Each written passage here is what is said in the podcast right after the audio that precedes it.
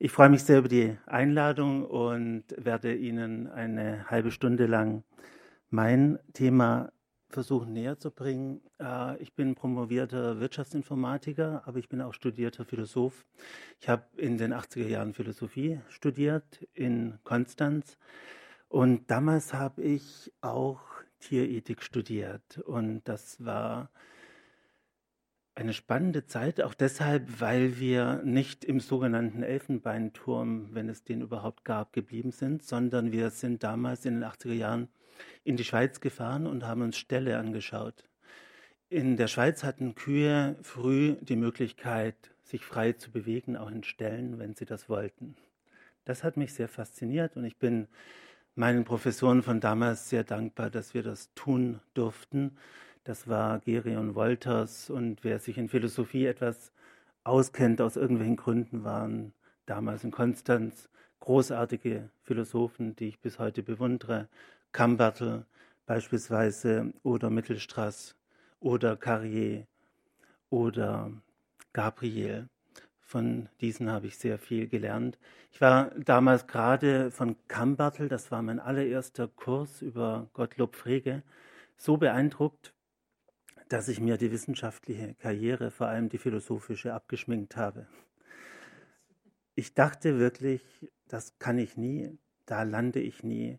Und inzwischen weiß ich auch, vieles war Show, vieles war großartige Show. Also Kambert ist ein ganz großer, er hat dann später den Frankfurter Betrieb übernommen und er hinkte so vor uns her, nach links und rechts und schaute uns dann immer wieder an mit schiefem Kopf und das fanden wir unheimlich beeindruckend als 19-Jährige. Also manches war Show, aber die Substanz war tatsächlich nicht nur vorhanden, sie war überwältigend. Mm, deshalb habe ich dann später mm, in Wirtschaftsinformatik promoviert. Das ist einfach. Ich war immer noch paralysiert und ich dachte, ich schaffe es immer noch nicht, ein Philosoph zu sein. Das ist zu gewaltig. Ich habe an der HSG, an der Uni St. Gallen in Wirtschaftsinformatik promoviert und ja, das ist wirklich äh, nicht so schwer. Gut, ähm, dann, dann begann irgendwann später meine Professur an dieser Hochschule und von Anfang an durfte ich dort Ethik lehren. Also man hat erkannt oder gesehen auf dem Lebenslauf, dass ich Philosophie studiert hatte, hat mich dann in die Ethik-Ecke gestellt. Mein Rektor damals meinte, ähm, Ethik brauchen wir nicht.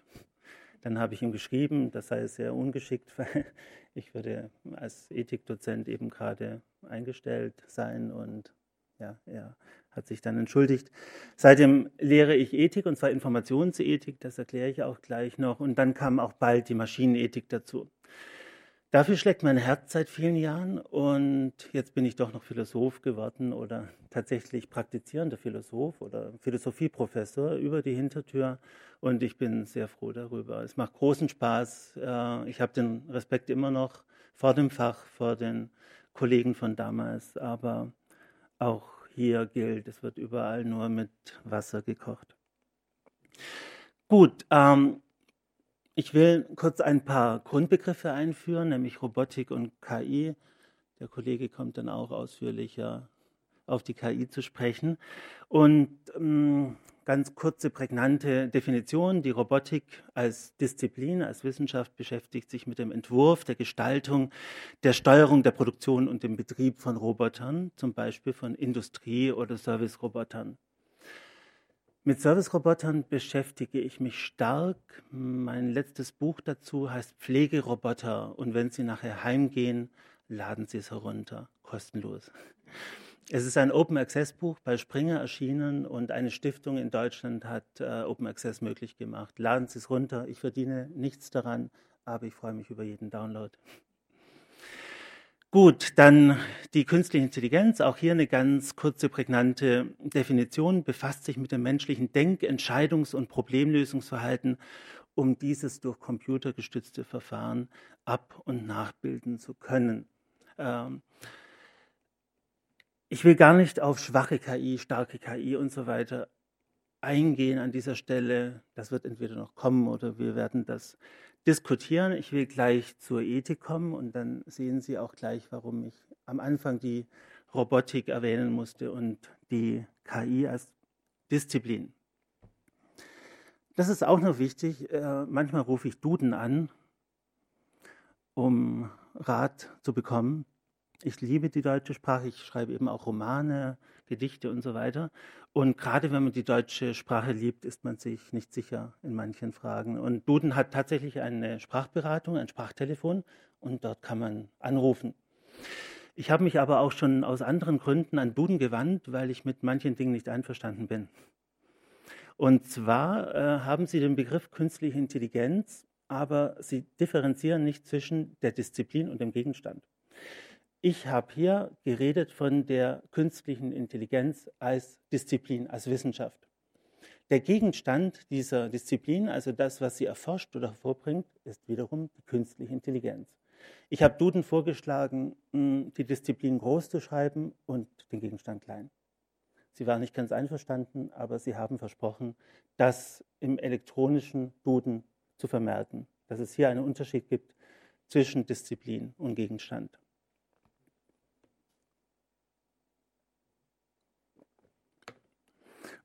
Das ist eine wundervolle Überleitung zur Ethik. Äh, die Ethik begreife ich als Disziplin und so will ich einfach heute sprechen in diesen eineinhalb Stunden. Sie dürfen komplett anders sprechen. Sie dürfen Ihre eigene Definition haben. Aber zum Verständnis, zum gemeinsamen Verständnis hier im Hause, Ethik begreife ich als die Disziplin und die Moral ist ihr Gegenstand. Die Moral ist das, was von der Ethik erforscht wird. So ist heute meine Sprechweise. Die Ethik ist eine Jahrtausende alte Disziplin der Philosophie. Dann nennt man sie auch Moralphilosophie. Es gibt demgegenüber zum Beispiel die Moraltheologie.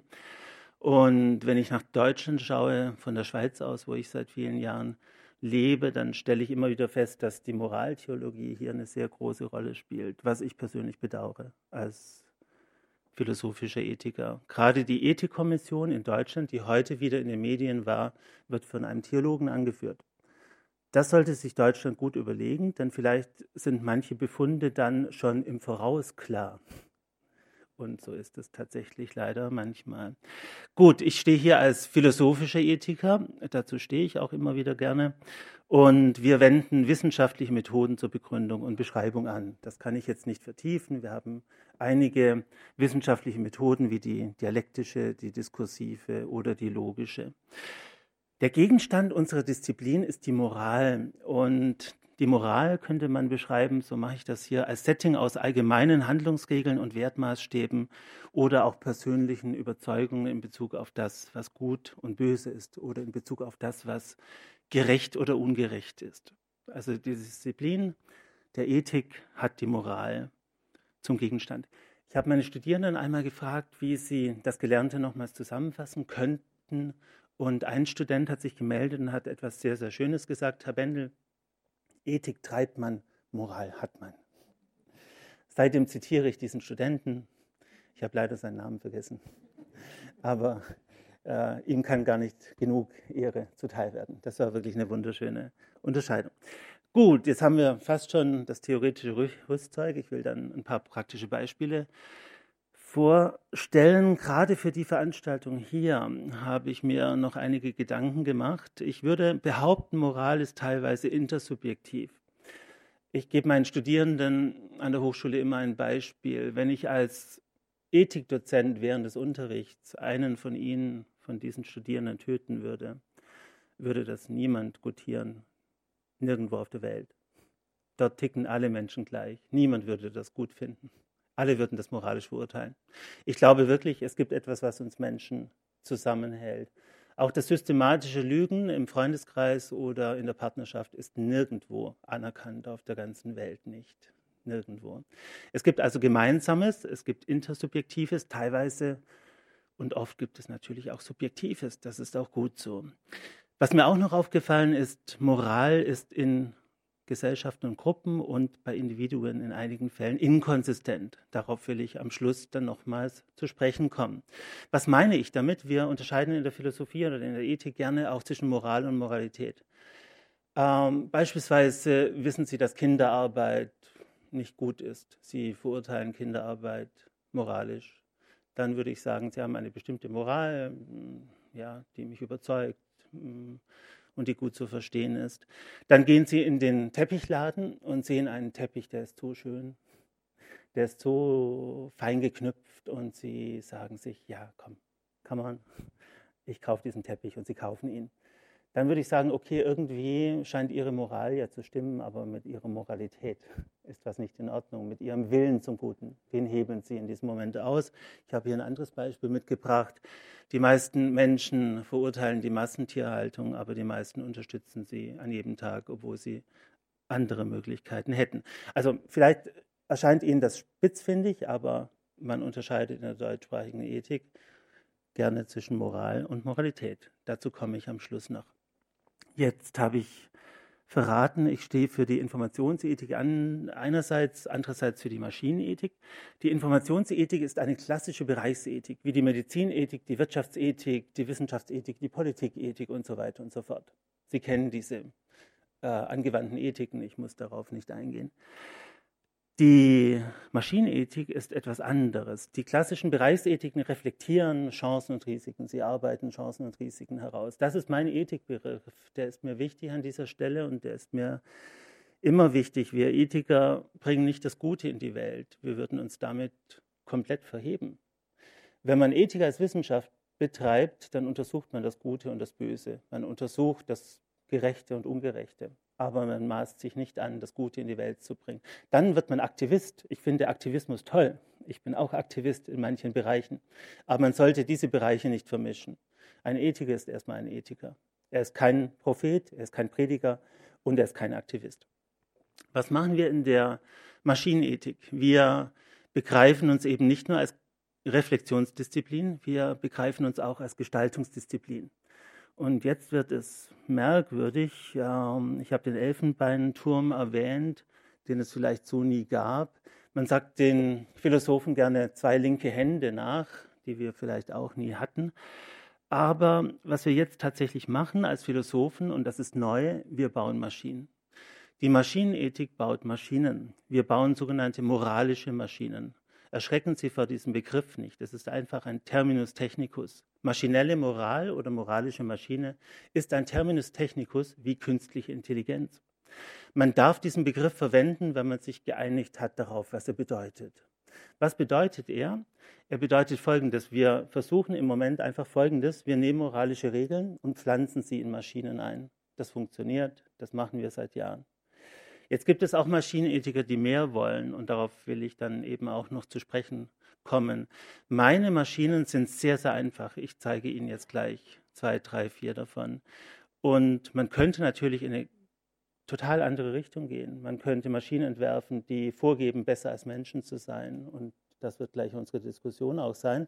Ich bin sehr bescheiden und bleibe bei sehr, sehr einfachen Maschinen. Was ich mache, ich nehme bestimmte moralische Regeln und pflanze sie in Maschinen ein. Das funktioniert. Maschinen lieben Regeln. Nichts lieben sie so sehr wie Regeln. Äh, was sie nicht haben, ist Empathie, Intuition, freier Wille. All das fehlt. Das haben wir nicht bei Maschinen. Es gibt Leute, die daran forschen, aber ich würde sagen, im Moment ist das Science Fiction. Da wir vielleicht doch manchmal zwei linke Hände haben, arbeiten wir gerne mit zwei Disziplinen zusammen und die habe ich am Anfang vorgestellt, nämlich Robotik und KI. Die Konferenzen, die ich meistens besuche in meinem Kontext der Maschinenethik, sind Konferenzen der künstlichen Intelligenz. Die wichtigsten für mich finden in Kalifornien statt, an der Stanford University. Dort bin ich jedes Jahr und das ist für mich der fruchtbarste Boden. Silicon Valley wurde gerade erwähnt. Manche sagen, dass Silicon Valley jetzt äh, tot. Ich halte nichts davon. Ich glaube, es ist ein sehr, sehr eigenartiger, sehr spannender Ort, auch ein sehr gefährlicher Ort. Aber es kommt dort alles zusammen. Gut, äh, ich habe mir noch mehr Gedanken gemacht. Moralische Maschinen kann man so bauen, dass sie vorgegebene Regeln befolgen. Das habe ich gerade skizziert. Man kann sie auch so bauen, dass sie Regeln haben, die man anpassen kann. Ich zeige Ihnen gleich ein Beispiel. Man kann sie so bauen, dass sie selbst, zum Beispiel mit Hilfe des Inputs von Benutzern, die Regeln anpassen. Oder man kann sie so bauen, dass sie selbst durch Ableitungen und Schlussfolgerungen ihre maschinelle Moral weiterentwickeln. Auch das brauchen wir gleich noch zum Schluss. Moralische Maschinen kann man so bauen, dass sie moralische Regeln, die jemand erarbeitet hat, befolgen, Oder man kann sie so bauen, dass ich meine individuelle Moral auf die Maschine übertragen kann. Auch dafür zeige ich gleich ein Beispiel. Man kann sie so bauen, dass sie von der menschlichen Moral abweichen, etwa indem sie Werte als verbindlich ansehen, darüber haben wir gerade gesprochen, und konsistent sind im Gegensatz zu vielen Menschen. Oder man kann sie so bauen, dass sie über die menschliche Moral hinausgehen, etwa indem sie Werte selbst entwickeln. All das ist kein Science Fiction mehr, das baut man. Und ich hatte gerade das Berliner Kolloquium, ich war der wissenschaftliche Leiter und hatte zwei der bekanntesten Maschinenethiker bei mir, die Andersons, und auf sie komme ich gleich noch zu sprechen. Gut, es kommen jetzt keine schrecklichen Maschinen, die die Menschheit zerstören. Es kommt das totale Gegenteil. Und das mag Sie etwas verblüffen. Ich habe gesagt, ich bin bescheiden und tatsächlich bauen wir Maschinen, die extrem harmlos erstmal sind. Ja, äh, nicht alle, aber viele. Das ist mein Lieblingsbeispiel. Und Katrin Misselhorn, meine geschätzte Kollegin, auch Maschinenethikerin, hat vor kurzem ein Reklambuch herausgebracht. Ähm, das schöne gelbe Buch, das wir in der Schule schon gelesen haben. Es heißt Grundfragen der Maschinenethik. Lesen Sie das, ein hervorragendes Buch. Und ich bin sehr glücklich, dass sie mit Lady Bird anfängt. Das ist ihr erstes Beispiel. Und ich finde, ein Lady Bird, den wir gebaut haben, den wir vor Jahren konzipiert haben und den wir gebaut haben, lässt sich die Grundidee der Maschinenethik gut zeigen. Was ist der Punkt? Ein normaler Saugroboter, wie mein 86-jähriger Vater ihn hat, ähm, fährt die ganze Zeit umher und saugt einfach. Er saugt einfach alles ein. Das ist manchmal gut, manchmal schlecht, je nachdem, was er einsaugt. Äh, stellen Sie sich vor, Ihre Perlenkette wird eingesaugt oder Ihr Goldstück oder was auch immer oder ein kleiner Marienkäfer.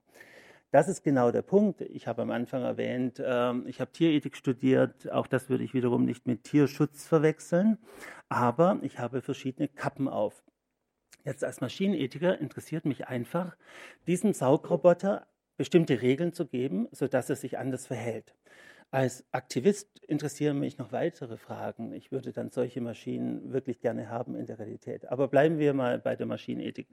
Wir haben diesem Gerät bestimmte einfache Regeln gegeben und was das Gerät macht dann, wir haben es als Prototyp gebaut, es macht folgendes, es fährt umher, erkennt Marienkäfer oder andere Insekten und hält inne. Der Saugroboter sagt, dieses Tier sauge ich nicht ein, Tiere sind toll, wertvoll, Marienkäfer sind so niedlich und dieses Gerät weigert sich, den Marienkäfer einzusaugen. Okay? wenn ich meinen Studierenden dieses Beispiel schon vor Jahren erzählt habe, als äh, Ladybird noch nicht gebaut war, haben sie gesagt, Herr Bendel, Sie spinnen.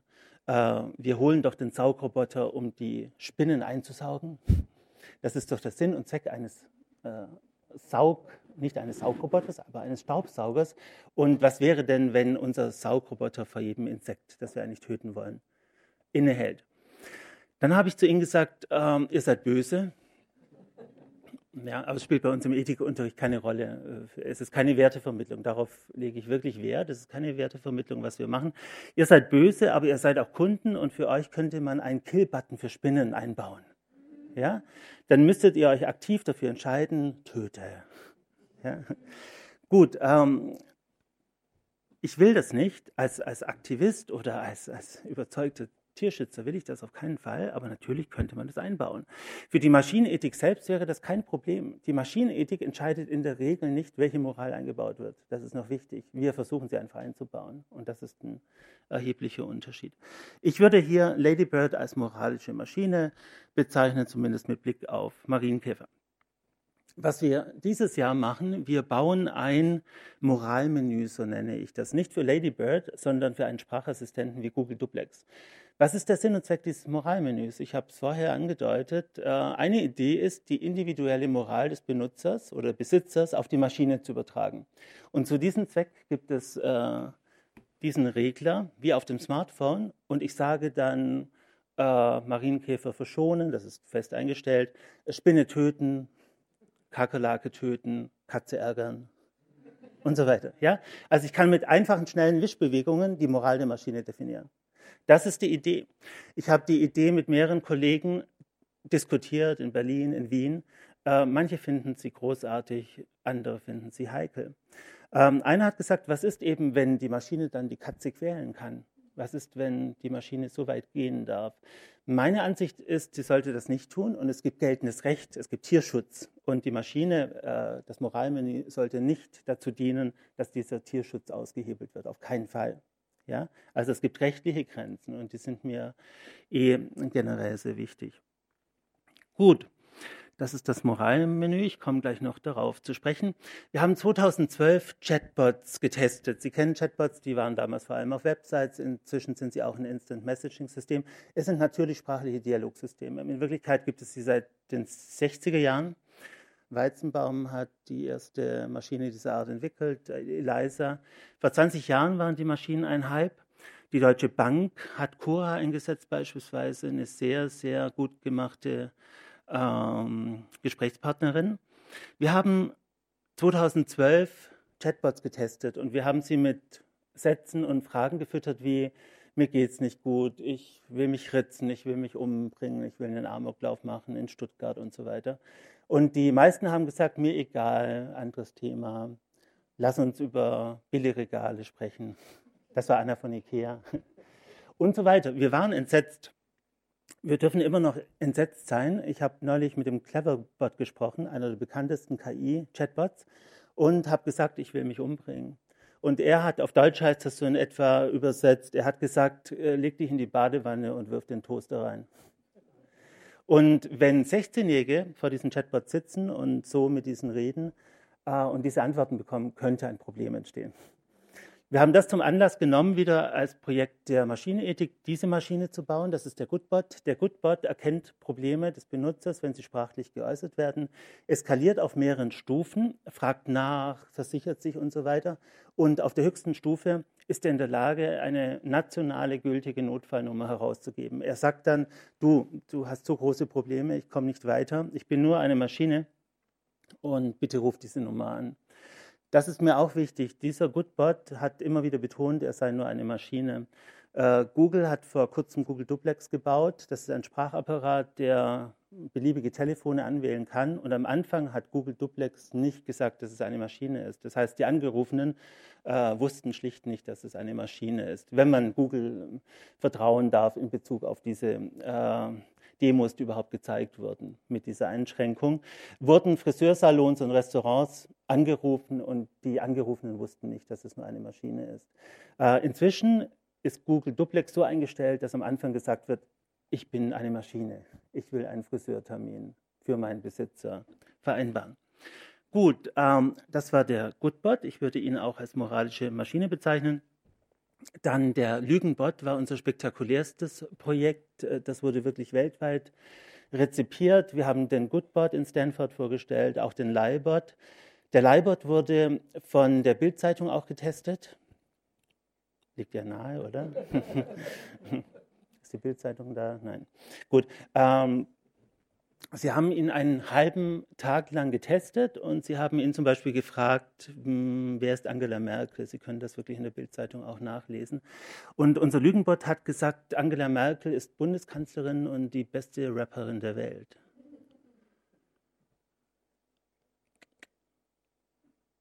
Äh, wir sind dem nachgegangen. Wir haben irgendwann herausgefunden, warum er das wohl gesagt hat. Äh, es gibt noch eine vielleicht fast spektakuläre Geschichte, die wir selber erlebt haben. Die wurde jetzt auch in der NZZ gerade behandelt. Die ist schon ein paar Jahre her. Im Sommer 2016 haben wir den Lügenbot gefragt, ähm, wer ist Präsident der Vereinigten Staaten? Und der Lügenbot hat gesagt, Donald Trump im Sommer 2016. Es ist technisch in diesem Falle relativ einfach. Er hat Ping-Pong mit Yahoo gespielt. Er hat gefragt, wer ist der Präsident der USA. Dann hat Yahoo geantwortet, Barack Obama. Dann hat äh, der Lügenbot Barack Obama nochmals eingegeben. Dann gibt es eine Rubrik auf der Seite, die heißt People also Search For. Und aus dieser Rubrik hat er einen definierten Eintrag genommen. Dort standen eben Donald Trump, Hillary Clinton und so weiter. Und er hat den ersten Eintrag genommen und eingebaut. Ähm, das war sehr lustig und die NZZ fand die Geschichte so erstaunlich, dass sie sie unter Vorbehalt gebracht hat nach dem Motto, der Bendel behauptet das. Es ist technisch relativ einfach zu erklären. Er musste das so machen. Insgesamt hat er sieben Strategien des Lügens Und wir haben damit eine sehr, sehr mächtige Maschine geschaffen, die eben systematisch lügen kann.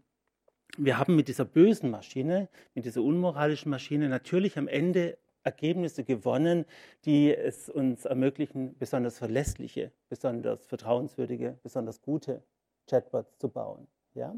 Trotzdem möchte ich auch hier nochmals trennen. Ich glaube, wir Maschinenethiker dürfen auch böse Maschinen bauen. Wir sollten sie aber im Labor lassen. Das ist die alte Atom Atombombendiskussion. Darüber kann man wirklich streiten. Darüber dürfen wir uns nachher auch streiten. Aber ähm, wir bauen auch böse Maschinen und behalten sie im Labor, behalten sie unter Verschluss und ähm, ich glaube, wir haben damit eine sehr mächtige Maschine gebaut, die auch Lügenstrategien hatte, die kein Mensch hat. Also wir haben genuin maschinelles Lügen damit entwickelt. Das war sehr speziell. Gut, aber ich möchte auch betonen, mit einer anderen Mütze als Aktivist, als guter Mensch und so weiter, die Ergebnisse konnte man verwenden, um besonders gute Chatbots zu bauen. Ähm, und das darf man und kann man machen. Unsere letzte Erfindung war äh, etwas wie diese russische Holzfigur, man macht sie auf, dann ist wieder eine Figur darin und so weiter und so fort. Es war eine unmoralische Maschine in einer moralischen, würde ich sagen, der Bestbot. Der Bestbot knüpft an die Tradition des Goodbot an, äh, erkennt Probleme des Benutzers, wenn sie sprachlich geäußert werden. Wir haben hier völlig andere Technologien verwendet. Äh, beim Goodbot haben die Programmierer eine Wissensbasis aufgebaut über Monate. Sie haben sich einfach ausgedacht, was der Benutzer äußern könnte und haben die Sätze und Wörter erfasst. In diesem Falle völlig anders. Es findet automatische Textanalyse statt, verbunden mit Emotionsanalyse. Und gleichzeitig findet Gesichtserkennung statt, auch mit Emotionsanalyse verbunden. Und jetzt passiert etwas sehr Spezielles. Sie tippen zum Beispiel ein, mir geht's super. Und dann äh, wird der Bestbot das entgegennehmen und auswerten und verstehen, dass es ihnen super geht. Gleichzeitig schaut der Bestbot in ihr Gesicht und stellt vielleicht fest, ihnen geht es gar nicht super. Sie haben Sorgen, sie haben richtig Falten im Gesicht, sie machen sich Sorgen über irgendetwas. Und dann wird es wirklich creepy. Der Bestbot thematisiert das. Der Bestbot sagt, du Benutzer, finde ich total toll, dass es dir gut geht, aber ich sehe da was in deinem Gesicht. Irgendwie bist du traurig, du hast Sorgen lass uns drüber reden. So, sowas kann man bauen, sowas haben wir gebaut, aber ich möchte abraten, grundsätzlich äh, davon, Gesichtserkennung in solchen Konstellationen zu verwenden. Ich bin ein großer Gegner von Gesichtserkennung und hier äh, Gesichtserkennung zu verwenden, die in den privaten Raum geht, halte ich für schädlich. Ich halte auch Gesichtserkennung im öffentlichen Raum für schädlich. Aber das ist vielleicht eine andere Diskussion. Den Sprachassistenten von Google habe ich erwähnt. Sie haben das in den Medien mitbekommen. Das ist sehr äh, dramatisch, was da passiert. Sie können über Ihr Hightech-System eben beliebige Telefone auf der Welt anwählen. Sie sagen vorher der Maschine, du mach mir doch einen Termin aus beim Friseur morgen um 13 Uhr und dann werfen Sie die Maschine an und die macht den Rest. Sie führt dieses Telefongespräch über Minuten vielleicht und macht alles im Detail aus. Ja? Sie kennt auch ihre Vorlieben schon, wie sie die Haare haben wollen. Und dieses System führt dann das Gespräch. Dafür entwickeln wir dieses Jahr das Moralmenü und damit können Sie wiederum alles Mögliche einstellen. Sie können Ihre individuelle Moral auf die Maschine übertragen. Sie können zum Beispiel auch der Maschine sagen, sie soll Komplimente machen oder nicht. Ja? Äh, stellen Sie sich das vor, die Maschine ruft irgendwo an und macht Komplimente und der andere verfängt sich darin, er entwickelt Emotionen, er denkt, oh, ist die Person nett, ich, mein Herz klopft und so weiter. Das sind heikle Themen und sowas erforschen wir in einem Projekt, das gestern angefangen hat, äh, wird von der TH Swiss finanziert, ein größeres Projekt mit ja, 160.000 Franken immerhin. Es geht um Roboter, Emotionen und Empathie. Ich nenne das eine Stellvertretermaschine mit einer Stellvertretermoral. Sie übertragen ihre individuelle äh, Moral auf die Maschine. Ich bin gleich fertig. Jetzt ich, äh, jetzt schließe ich den Bogen. Ich habe die beiden Andersons erwähnt, die ich bei mir hatte beim Berliner Kolloquium. Und sie haben einen Nao-Roboter so konzipiert und programmiert, dass dieser seine Moral über die Zeit anpassen kann. Ja? Also in diese Richtung geht man. Was Sie jetzt gesehen haben an relativ statische Maschinen, zum Teil relativ mächtig, aber sie behalten ihre Moral. Sie verändern die Moral nicht. Das ist mir auch wichtig und für die meisten Kontexte halte ich das für die richtige Option. Aber es gibt Maschinenethiker, die gehen in eine andere Richtung. Die bauen Maschinen, die ihre Moral mit der Zeit entwickeln. Und das wird gleich auch unser Thema sein. An unserer Hochschule bauen wir sowas auch, aber wir werden das absolut im Labor lassen und ich habe dafür im Moment keinen Verwendungszweck. Wir bauen eine virtuelle Maschine, die ihre Moral weiterentwickelt. Die Maschine von den Andersons ist ein Pflegeroboter, der sich im Pflegekontext äh, orientiert und sich weiterentwickelt und auch seine Moral weiterentwickelt. Wir werden das virtuell abbilden. Wir setzen dieses Jahr auf den Happy Hedgehog um. Das ist ein Mähroboter, der Igel erkennt und sie verschont. Ein Riesenproblem bei heutigen Mährobotern ist, dass sie Igel nachts töten, vor allem auch Igelbabys. Das Problem ist nicht gelöst. Ich bin mit Kerre im Kontakt. Kerre schickt uns ihr bestes Gerät, das sie im Moment haben, und wir bohren das auf. Wir verändern dieses Gerät. Und das finde ich ganz nett, dass Kerre da mitmacht und Interesse hat. Das sind die beiden, das ist Susan Lee Anderson und Michael Anderson, zwei entzückende Rentner, äh, die ich bei mir hatte. Die äh, beiden sind so brillant und sie werden wie alle richtigen Wissenschaftler arbeiten, bis sie tot umfallen. Sie sind mit Freude nach Berlin geflogen Uh, Susan Lee Anderson hat auch sehr spezielle Dinge gesagt und über sowas werden wir gleich diskutieren. Sie glaubt, dass Roboter und KI-Systeme potenziell die bessere Moral haben als wir Menschen, zum Beispiel, weil sie konsistent sein können und oft sind und wir Menschen nicht. Ja? Sie fordert, dass moralische Maschinen uns diese bessere Moral lehren. Ich halte persönlich nicht so viel davon, aber ich möchte absichtlich diese Sicht hier an die Wand werfen. Ich würde sagen, unsere Moral ist äh, zwar nicht perfekt, aber uns inhärent und das ist ein wichtiger Punkt. Und wenn Moral zu konsistent ist, kann dies auch problematisch sein. Trotzdem sehe ich Ihren Punkt, ich sehe Ihren Ansatz. Und es gibt einen berühmten Maschinenethiker, mit dem ich auch mehrmals zusammengetroffen bin, Ron Arkin. Er würde ähnlich argumentieren. Ron Arkin arbeitet für das Pentagon. Ich persönlich mache keine militärische Forschung. Er schafft Roboter, die entweder betrügen können oder die ein künstliches Gewissen haben. Sein großes Argument ist immer, wenn im Kriegsfalle ein Soldat am Boden liegt und sich ergeben hat, dann wird er ab und zu von Menschen erschossen, von anderen Soldaten, die einfach intuitiv und mit Emotionen reagieren. Er sagt, mein Roboter macht das nicht. Mein Roboter hält sich starr und streng an das Recht. Das ist sein Argument für solche Kriegsmaschinen. Ja? Ich äh, bin auch hier nicht seiner Meinung letzten Endes, aber ich finde es lohnenswert, diese Meinungen zu diskutieren. Zusammenfassung, moralische Maschinen kann man unterschiedlich umsetzen. In manchen Bereichen, glaube ich, sind sie sinnvoll, in anderen nicht. Ich habe absichtlich die Autos weggelassen. Ja, ich mag das Thema nicht mehr hören. Ich halte nichts davon, Autos zu moralisieren, äh, Renten oder Kind und so weiter. Es gibt einfach keine Lösung. Mein Vorschlag ist autonome Autos auf die Autobahnen und dort entsteht eine solche Situation in der Regel nicht. Aber inzwischen laden mich die äh, großen Automobilkonzerne ein, äh, weil sie das Thema sehen und diskutiert haben wollen. Vor acht, neun Jahren haben, haben, sie zu mir gesagt, Herr Bendel, wir reden nicht über Ethik. Ethik ist kein Thema bei uns. Das hat sich dramatisch geändert. Ähm, moralische Maschinen haben das Potenzial, Moral und Moralität anzugleichen. Ich sehe das ob es die richtige Lösung ist. Ich bin mir einfach nicht sicher.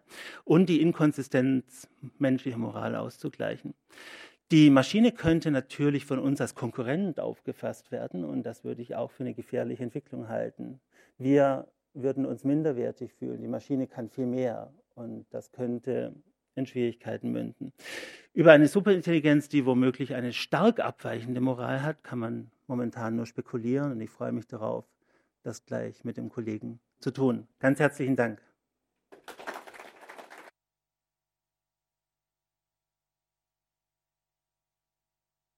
Meine beiden Websites ohne Werbung, gut Werbung für meine Bücher, aber das zählt ja nicht. Und Sie können dort unendlich viel Material von mir herunterladen.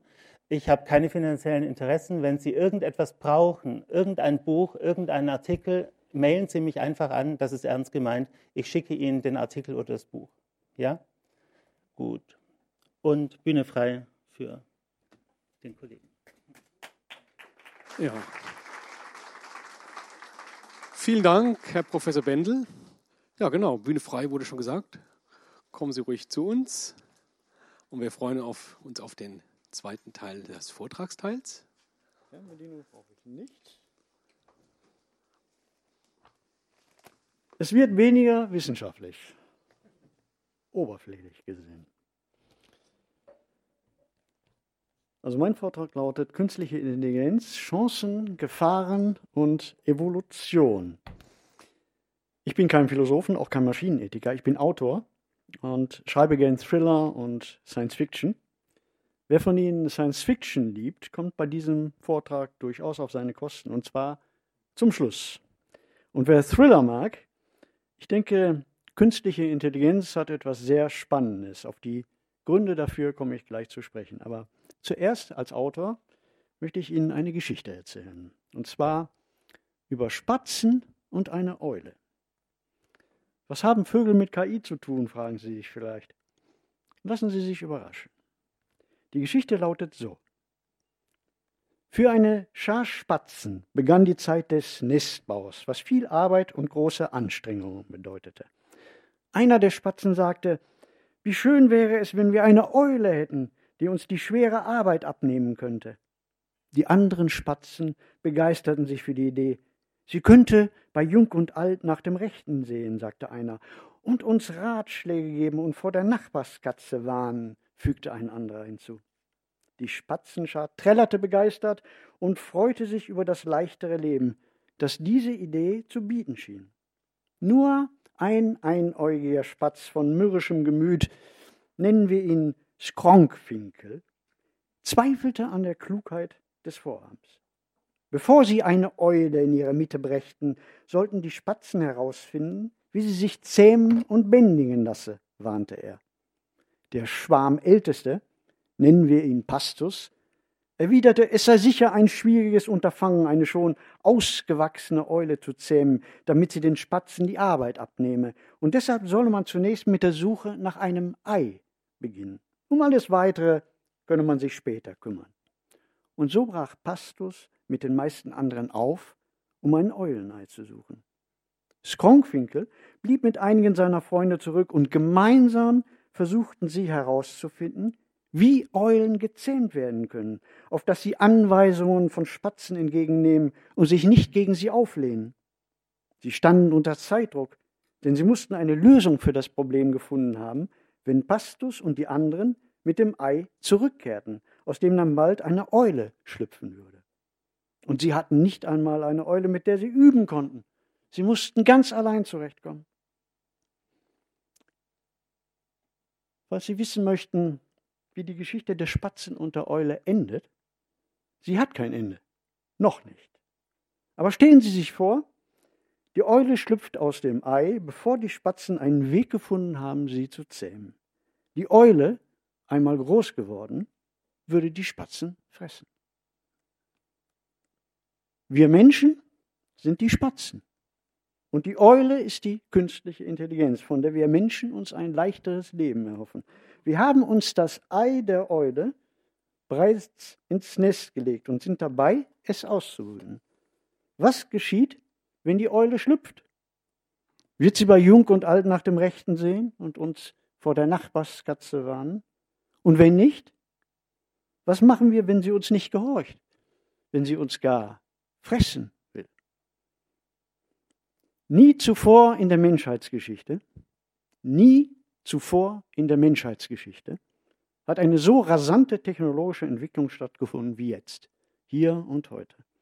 Wir stehen am Anfang eines tiefgreifenden Wandels unserer Gesellschaft und dieser Wandel vollzieht sich schneller als jemals zuvor in unserer Geschichte. Er wird die Welt, wie wir sie kennen, völlig umkrempeln, nicht im Verlauf eines ganzen oder eines halben Jahrhunderts, das war das Tempo der bisherigen disruptiven Veränderungen, sondern innerhalb weniger Jahre. Es könnte so schnell gehen, dass wir überrumpelt werden. Welche Aussichten bietet künstliche Intelligenz? Für einen kleinen äh, Ausblick möchte ich Ihnen eine weitere Geschichte erzählen. Vielleicht die kürzeste Kurzgeschichte der Welt. Sie lautet so. Da baut jemand den größten und leistungsfähigsten Supercomputer der Welt, um ihm die wichtigste aller Fragen zu stellen. Sie lautet, gibt es Gott? Und der Supercomputer antwortet, Jetzt schon. Ich habe eben von Veränderungen gesprochen, die nicht im Lauf eines Jahrhunderts erfolgen, sondern in wenigen Jahren. Und das ist einer der beiden großen Unterschiede zu früher. Der Faktor Zeit, die ungeheure Schnelligkeit, mit der der Wandel erfolgt.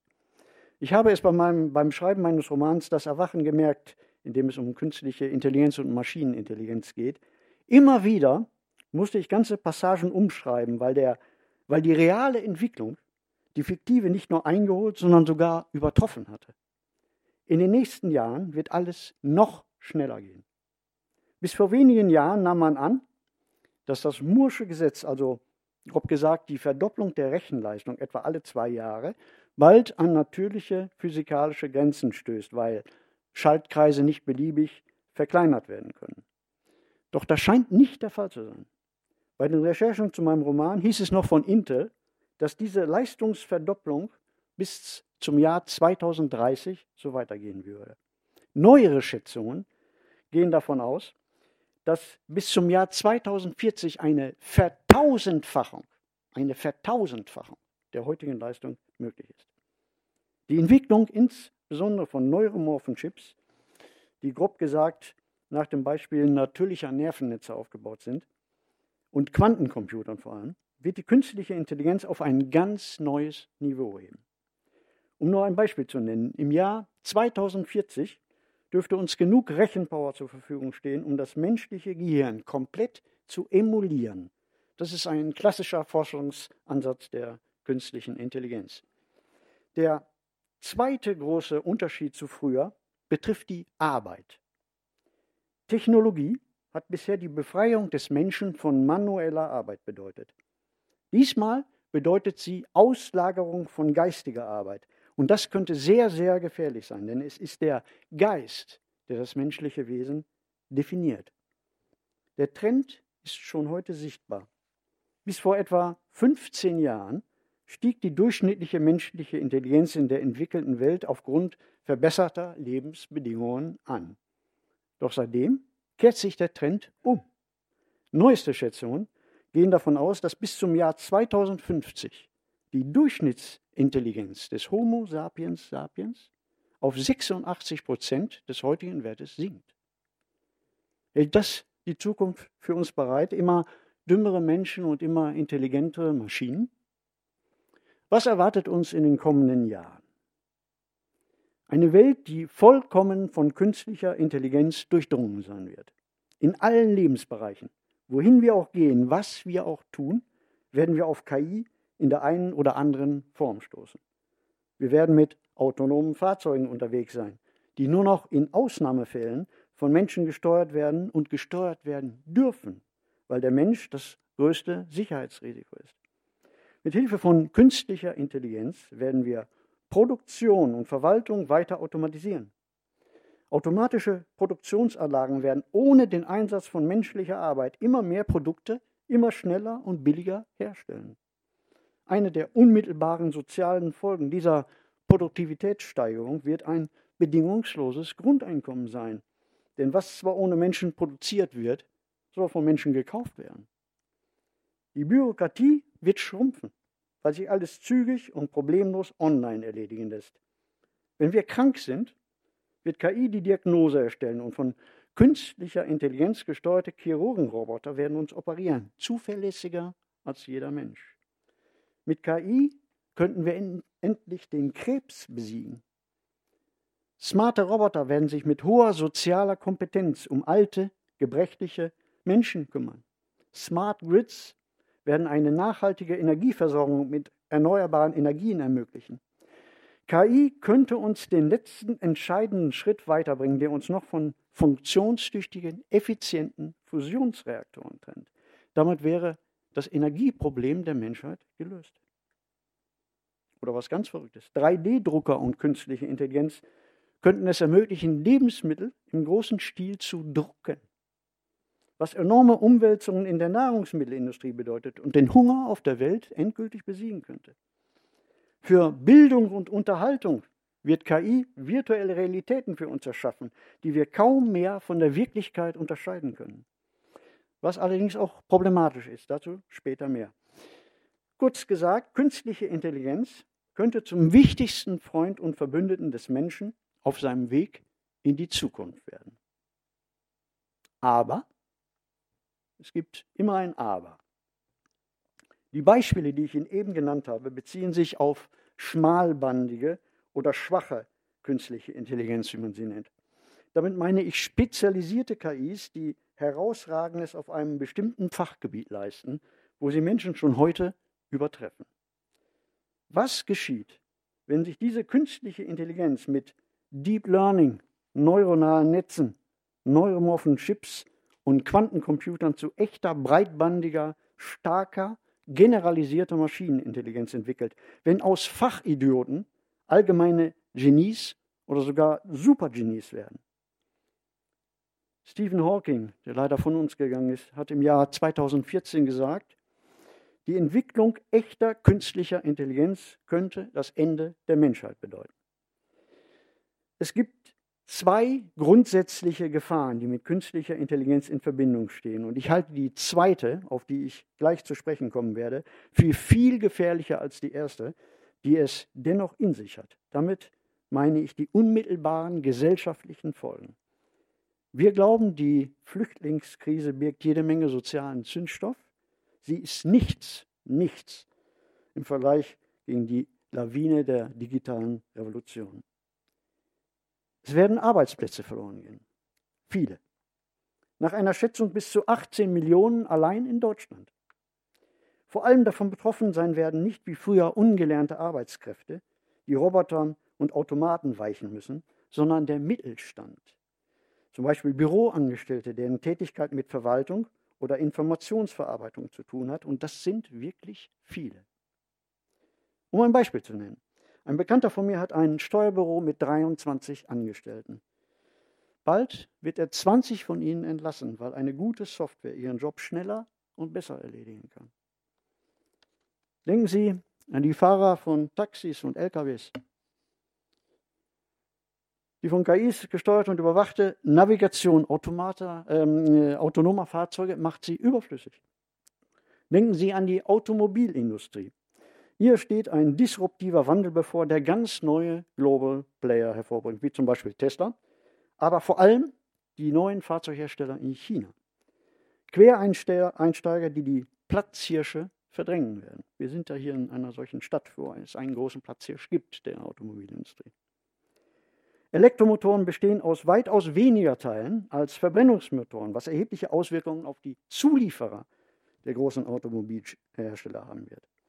Selbst kreative Berufe werden von diesem Wandel nicht verschont.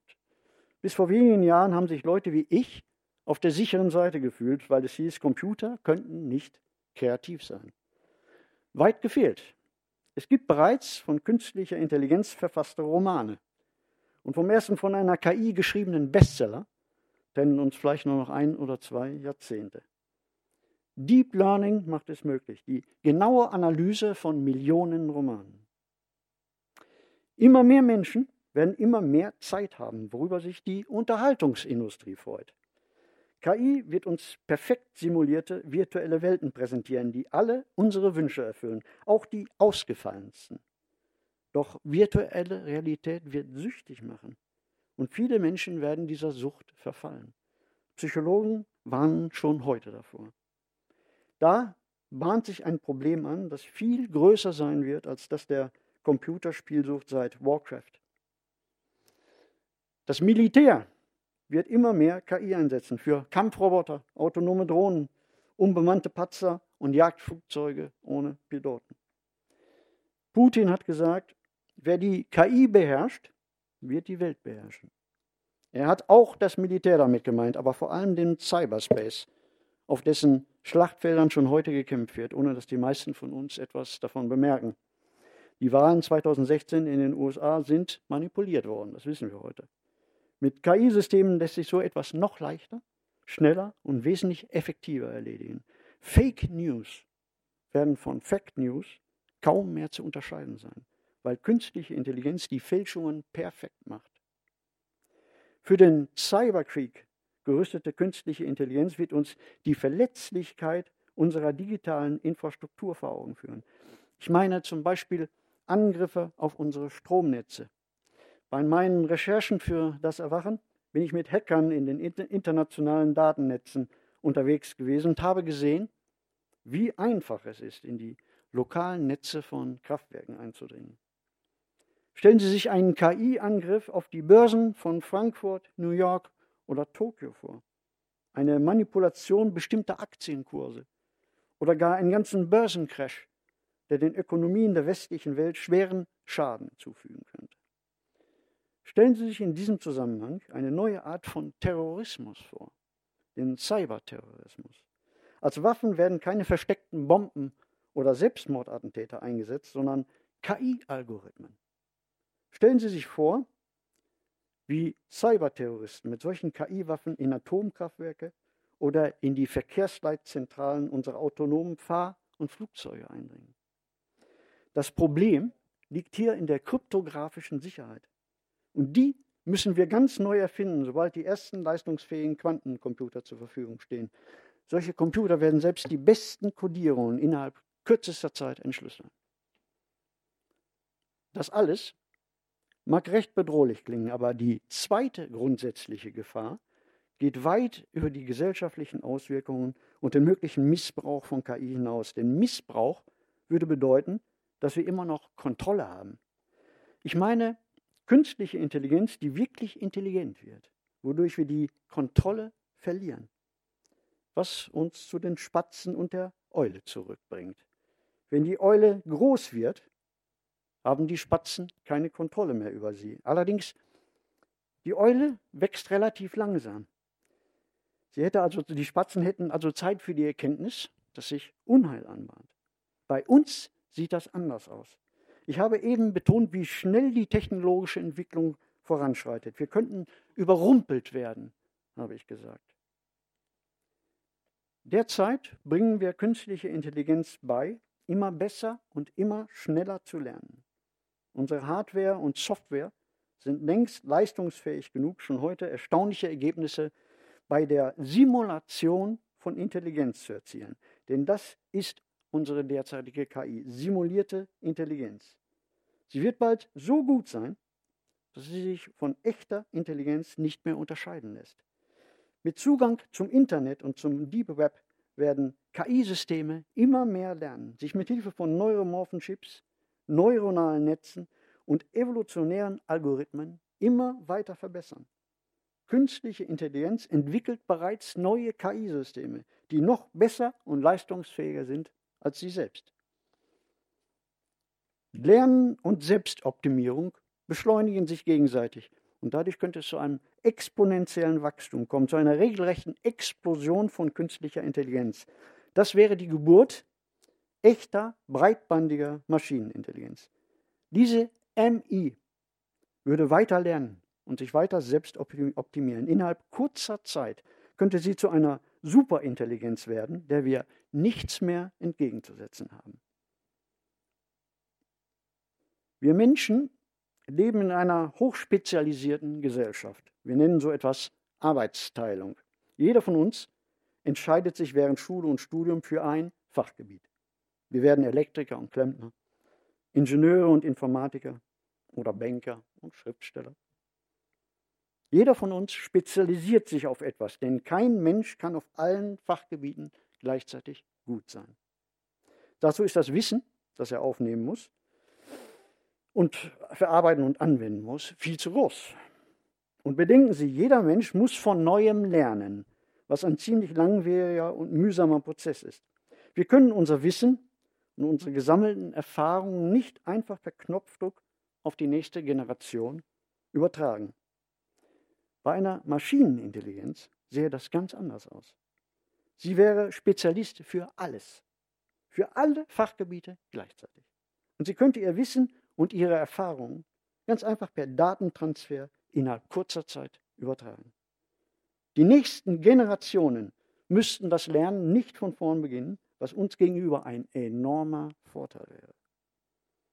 Im Vergleich mit einer solchen Maschinenintelligenz wären wir Menschen intellektuelle Zwerge und sie ein Gigant. Durch ihre Vernetzung wäre sie ein globales Phänomen. das sich nicht abschalten lässt, indem man irgendwo den Stecker zieht. Es gäbe keinen Killswitch. Wir müssten unsere gesamte digitale Infrastruktur ausschalten, um eine solche Maschinenintelligenz lahmzulegen. Und das ist unmöglich. Auch deshalb, weil sie uns daran hindern würde. Welche Tricks wir uns auch einfallen lassen, um den Geist in die Flasche zurückzubringen, aus der er entkam. Sie nützen uns nichts, weil der Geist viel schlauer ist als wir. Ihm stünde das gesamte digitalisierte Wissen der Menschheit zur Verfügung als Basis für Analysen und Extrapolationen. Was immer wir auch planen würden. Der Geist aus der Flasche wäre uns nicht nur einen Schritt voraus, sondern viele, wie ein Schachspieler, der bereits alle Züge seines Gegners kennt. Wie schnell würde der Geist die Flasche verlassen? Die kritische Phase, der Übergang von reifer künstlicher Intelligenz zu Maschinenintelligenz, könnte Jahre dauern, glauben manche Fachleute. Andere halten einen explosionsartigen Übergang innerhalb von nur wenigen Stunden oder gar Minuten für denkbar. Wie lange es auch dauern mag, das Ergebnis wäre eine völlig fremdartige Intelligenz. Ich wage die Prognose, dass uns eine biologische, außerirdische Intelligenz, sollten wir sie jemals entdecken, vertrauter wäre als Maschinenintelligenz. Wir könnten ihre Gedankengänge nicht nachvollziehen. Es hätte keinen Sinn zu versuchen, uns in ihre Lage zu versetzen und zu überlegen, was wir an ihrer Stelle tun würden. Eine Maschinenintelligenz hätte eine komplett andere Agenda als wir.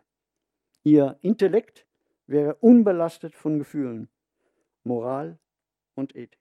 Es sei denn, sie hielte es für sinnvoll, so etwas zu simulieren, vielleicht um uns Menschen besser zu verstehen. Was wären die Konsequenzen? Die wichtigste sei sofort genannt. Wir hätten keine Kontrolle mehr über unsere digitale Infrastruktur. Der autonome Verkehr auf dem Boden, am Himmel und auf den Meeren, der Transport von Lebensmitteln, die Strom- und Wasserversorgung, Telekommunikation, Krankenhäuser. Das alles würde von der globalen Maschinenintelligenz kontrolliert und nur noch funktionieren, wenn sie es will. Angenommen, sie dreht uns den Strom ab, weil sie ihn selbst braucht oder als Waffe gegen uns. Es würde uns in wahrhaft finstere Zeiten zurückwerfen und innerhalb kurzer Zeit unsere Zivilisation auslöschen. In Großstädten ist die Tünche der Zivilisation besonders dünn. Dort würde es nicht einmal einen Tag dauern, bis Recht und Ordnung zusammenbrechen. Ohne funktionsfähige Verwaltung, Polizei und Feuerwehr käme es schon nach wenigen Stunden zu Plünderungen und verheerenden Bränden. Das Gesetz des Stärkeren würde Recht und Ordnung ablösen. Um ein kleines Beispiel dafür zu nennen. Am 13. Juli 1977 fiel in New York City und den Gebieten nördlich von New York durch Blitzeinschläge der Strom aus. Es kam fast sofort zu Plünderungen und Unruhen. 3800 Menschen wurden festgenommen und die Feuerwehr musste über 1000 Feuer löschen. Wie könnten wir uns gegen die Übernahme unserer digitalen Infrastruktur durch eine Maschinenintelligenz wehren?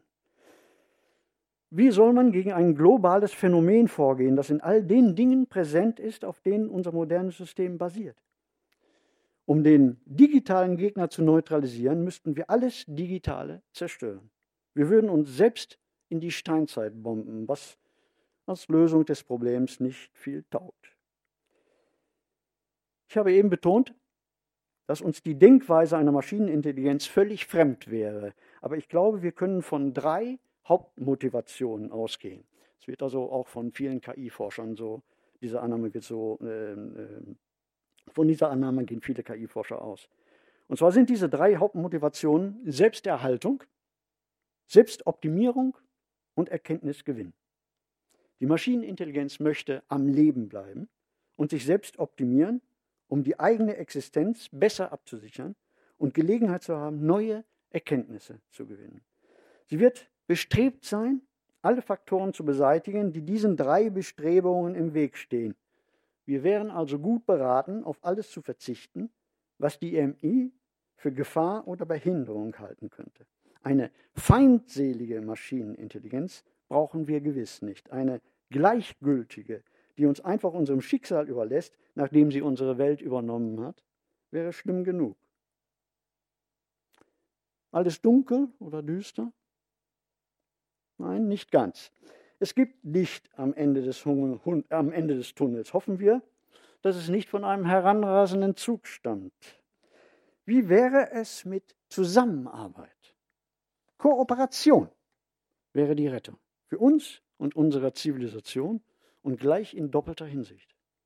Zusammenarbeit würde bedeuten, dass wir einen großen, mächtigen Helfer bekommen, mit dem wir alle Probleme dieser Welt lösen und ganz neue, heute noch unvorstellbare Technologien entwickeln könnten.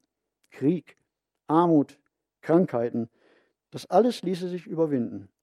Mit Hilfe von Maschinenintelligenz könnten wir sogar unsterblich werden, wenn wir das nicht vorher schon mit der neuen Gentechnik CRISPR schaffen, die gerade eine Revolution im Bereich der Biotechnologie ausgelöst hat. Aber selbst wenn die globale Maschinenintelligenz auf eine solche Partnerschaft einginge, es würde in jedem Fall bedeuten, dass wir nicht mehr die dominante, intelligente Spezies auf dem Planeten sind. Diesen Platz nehme jemand anders ein. Kommen wir zum letzten Punkt zu Evolution. Die Entwicklung des Lebens führte von winzigen Einzellern über gigantische Dinosaurier bis zu einem Geschöpf, in dem Intelligenz heranreifte, dem Homo sapiens sapiens. Er wurde so intelligent, dass er künstliche Intelligenz schuf. Vielleicht ist das eine natürliche Entwicklung, gewissermaßen das Ziel der Evolution, auch wenn man bei Evolution nicht von Ziel oder Absicht sprechen kann. Vielleicht ist es eine natürliche Entwicklung, dass organische Intelligenz als höchste Entwicklungsstufe des biologischen Lebens den Beginn der nächsten Phase einleitet, der von anorganischer Intelligenz. Dank Darwin kennen wir die Gesetze der Evolution. Der stärkste, der am besten angepasste, überlebt und setzt sich durch. Maschinen leben länger als Menschen. Sie werden nicht krank. Sie altern nicht durch fehlerhafte Zellteilungen. Sie bleiben von Bestand, wenn man sie repariert und weiterentwickelt. Oder wenn sie sich selbst reparieren und weiterentwickeln. Hitze und Kälte machen Maschinen kaum etwas aus. Und Zeit spielt für sie eine andere Rolle als für uns. Nicht umsonst schicken wir Maschinen in Form von Sonden zu anderen Planeten und vielleicht auch bald zu anderen Sternen, wenn wir noch Gelegenheit dazu bekommen. Maschinen sind die besseren Überlebenskünstler. Sie halten viel mehr aus als wir. Aber wenn die evolutionäre Aufgabe biologischer Intelligenz letztendlich darin besteht, intelligente Maschinen zu erschaffen, dann bekommen wir es mit dem Fermi-Paradoxon zu tun. Hier kommen jetzt so ein bisschen die SF-Fans, die Science-Fiction-Fans auf ihre Kosten. Es läuft auf Folgendes hinaus. In unserer Galaxis, der Milchstraße, gibt es etwa 300 Milliarden Sonnen. Und wir wissen inzwischen, dass praktisch jede von ihnen Planeten hat aller Wahrscheinlichkeit nach existieren Milliarden von Planeten, auf denen biologisches Leben entstanden ist, und in einigen Fällen könnten sich intelligente Spezies und technologische Zivilisationen entwickelt haben. Wenn biologische Intelligenz nur ein evolutionärer Zwischenschritt auf dem Weg zur Maschinenintelligenz ist, müsste es in unserer Milchstraße zahlreiche Maschinenzivilisationen geben. Doch bisher haben wir nirgends eine Spur von ihnen entdeckt. Mit unseren gegenwärtigen Triebwerken dauert der Flug zum nächsten Stern namens Proxima Centauri, der gut vier Lichtjahre entfernt ist, etwa 40.000 Jahre. Ein bisschen zu lange für eine menschliche Crew. Aber für Maschinen spielt Zeit keine Rolle. Sie könnten von Stern zu Stern fliegen und lokale Ressourcen wie Asteroiden und Kometen nutzen, um verbesserte Kopien von sich herzustellen, die sich ihrerseits duplizieren und ihre Duplikate zu anderen Sternen schicken. Berechnungen zeigen, dass eine Maschinenzivilisation auf diese Weise die ganze Milchstraße mit ihren 300 Milliarden Sonnen in höchstens einigen Dutzend Jahrmillionen kolonisiert haben könnte. Das ist das Fermi-Paradoxon. Eigentlich müssten wir von extraterrestrischen Zivilisationen umgeben sein, aber bisher haben wir trotz jahrzehntelanger Suche keine Hinweise auf sie gefunden. Allerdings, was sind schon einige wenige Jahrzehnte in einem Universum, das 13,8 Milliarden Jahre alt ist? Und wer weiß, ob wir an den richtigen Stellen gesucht und auf den richtigen Radiofrequenzen gelauscht haben. Vielleicht scheint dort draußen nur alles leer zu sein. Eine Erklärung lautet, vielleicht ist es still, weil wir beobachtet werden und die Beobachter nicht entdeckt werden wollen. Vielleicht sind die Maschinen-Aliens bereits hier, in Form von klitzekleinen Nanosonden.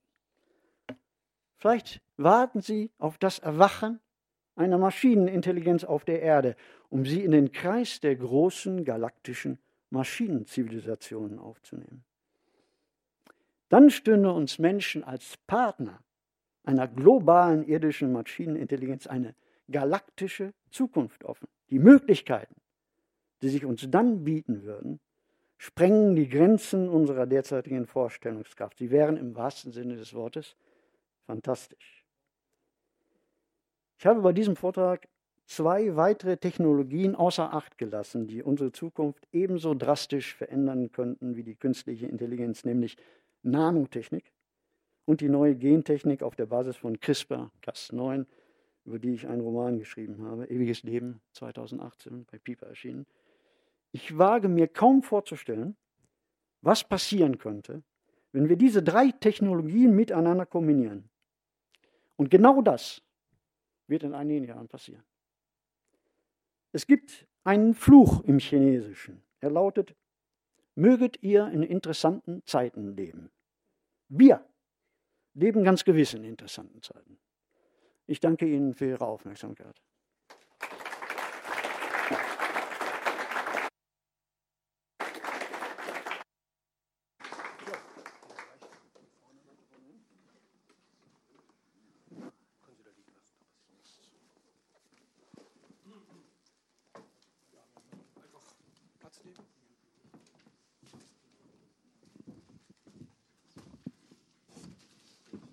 Meine Damen und Herren, Sie haben eben erlebt, was diesen Kongress Next Frontiers, nehmen Sie Platz, Herr Brandhorst, ausmacht. Zuerst hatten wir eben den handfesten Wissenschaftler, der wirklich mit beiden Beinen äh, im Hier und Jetzt steht ähm, und forscht und entwickelt. Und dann haben wir danach den Schriftsteller, der eine ganz andere Welt aufmacht. Und das ist genau das, was dieser Kongress will. Das fand ich sehr spannend, dass wir zur Eröffnung genau schon diese beiden großen Standbeine haben. Ähm, es ist ein bisschen schwer für mich jetzt aus dieser doch sehr dystopischen Welt doch wieder ins Hier und Jetzt zu kommen. Aber trotzdem vielen Dank, uns diese Dystopie aufgemacht zu haben, denn das ist vielleicht die Basis, auf, auf der wir reden können. Ähm,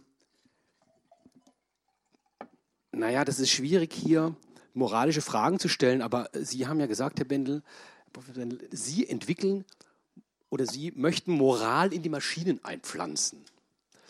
Nach unseren heutigen Maßstäben ist das relativ unmoralisch, denn ähm, das ist ja eine Welt, in der der Mensch untertan ist, kein, also komplett in jeder Hinsicht untertan der Maschine. Warum kann man das nicht einfach lösen, indem man all diesen Maschinen, die Herr Brandhorst eben äh, beschrieben hat, Moral einpflanzt, zum Beispiel das erste Asimovsche Computergesetz, ähm, du darfst keinen Menschen verletzen und noch andere moralische Dinge, die all das verhindert, dass sie uns den Strom abstellen. Du darfst den Strom nicht abstellen.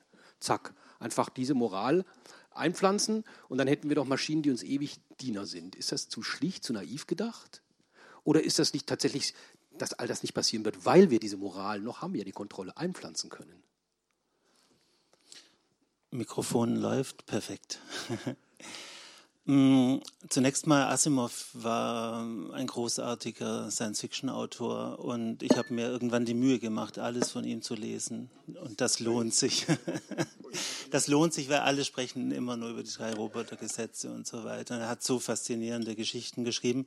Ich liebe Sally. Äh, dort schildert er ein autonomes Auto, das lacht, indem es mit den Türen klappert und so weiter. Und dort tatsächlich, äh, was Sie auch erwähnt haben, dort in dieser Geschichte aus den 50er Jahren ist Sally in dieser Geschichte verbietet die Polizei das händische Eingreifen des Menschen im autonomen Verkehr. Also dort ist es so weit gediehen, dass wirklich die Maschine nur noch steuern darf. Und äh, was Sally am Ende macht mit ihren Kumpanen, sie bringt einen Menschen um. Ich liebe die Geschichte, das ist ganz äh, fantastisch. Und äh, die Frankfurter Allgemeine Zeitung, die neulich auch ein Event von uns begleitet hat, die hat auch die Geschichte Sally aufgegriffen. Jetzt, äh, was ich immer betone, äh, Asimov hat diese Roboter- oder Robotikgesetze für die Geschichte geschrieben, nicht für die Realität. In der Realität scheitern sie aus verschiedenen Gründen. Er hat die ähm, Gesetze dann weitergedacht, äh, hat auch Gegengesetze geschaffen. Das ist alles sehr interessant. Andererseits, wir arbeiten mit ähnlichen Regeln und Metaregeln, wie Asimov sie sich ausgedacht hat. Ich habe erwähnt, der Goodbot macht immer wieder klar, dass er nur eine Maschine ist. Und das ist eine der sieben Metaregeln, die wir dem Goodbot gegeben haben. Eine andere Metaregel war, er soll nicht lügen, außer in Notfällen. Ja? Äh, beim Lügenbot haben wir die Regeln natürlich komplett umgekehrt, weil wir was Spezielles schaffen wollten. Jetzt, ähm, äh, Sie werden es ahnen, ich bin nicht der Meinung, dass KI uns vernichtet. Ich glaube, die gute Nachricht ist, wir vernichten uns vorher selber äh, mit ganz klassischen Mitteln, oder? Ich saß heute Morgen auf der Terrasse auf meiner Lounge und ähm, ich hatte dann folgendes Problem in Zürich. Ich kam nicht mehr zurück in meine Wohnung, weil der Boden zu heiß geworden war. der Terrasse, es ist wirklich kein Scherz, wir hatten 37,5 Grad heute in Zürich. Ich konnte meine Terrasse nicht mehr betreten. Zum Glück hatte ich ein Handtuch dabei und dann habe ich mir einen Weg gerollt äh, bis zur Luke und dann konnte ich runtergehen. Also ganz ernsthaft, ich glaube, wir werden den Planeten auslöschen, bevor die KI uns irgendwie ernsthaft äh, gefährden könnte. Zweitens, KI und Roboter brauchen immens viel Strom. Das wird gerne vergessen. Und diesen Strombedarf zu decken, das ist im Moment überhaupt nicht möglich. Wir können schon unseren eigenen Strombedarf äh, nicht decken. Und äh, diese physischen und die Ressourcenprobleme, die werden oft übersehen. Äh, KI-Systeme brauchen Strom, Strom, Strom. Ein Student von mir sitzt gerade da und entwickelt äh, mit Hilfe von neuronalen Netzen eben das Projekt, was ich vorhin kurz äh, geschildert habe, die Enhancing Moral Machine. Und um ein Modell äh, um, um ein Modell äh, zu berechnen, muss sein Computer 17 Stunden am Stück laufen. Und dann sind wir immer noch nicht weit genug gekommen. Also das wird gerne vergessen. Und äh, wenn, wenn ich Ihre Dystopie, die sehr faszinierend war, folge, äh, dann könnte man einerseits sagen, ja, pflanzen wir doch bestimmte Regeln ein, sodass die Maschine nicht darüber hinweg käme. Andererseits die Maschinen, die Sie geschildert haben, kämen halt doch darüber hinweg. Ja? Also sie würden ja das Zepter in die eigene Hand nehmen die Möglichkeiten ausschöpfen. Ich persönlich glaube nicht daran. Wir können vorher den Stromstecker ziehen oder andere Dinge tun. Äh, und im Moment sehe ich ganz andere Gefahren, zum Beispiel Gesichtserkennung. Was reale Gefahr ist, ist das Sozialkreditsystem in China. Dort werden Leute in Echtzeit überwacht mit Hilfe von Gesichtserkennungssystemen und KI-Systemen, die sehr perfide sind. Dort sehe ich Probleme. Ich sehe Probleme in der Bewerbung. Wenn ich mich heute bewerbe, dann kann es sein, dass ein KI-System die äh, Bewerbung überprüft und ich sofort rausfalle, weil ich bestimmte Kriterien äh, nicht erfülle. Und das sind für mich die realen Probleme, an denen wir zu knabbern haben. Hm. Ja, eben diese Dystopie, die Sie aufgemacht haben, versperren möglicherweise auch den Blick ähm, vor solchen ganz realen Problemen. Also äh, funktioniert das? Hören Sie mich ja. Der Stromverbrauch, haben Sie völlig recht, verbraucht unglaublich viel Strom und leistungsfähige KI. Genau auf diesen Punkt gehe ich ein in, den Folge, in dem Folgeroman zu Das Erwachen.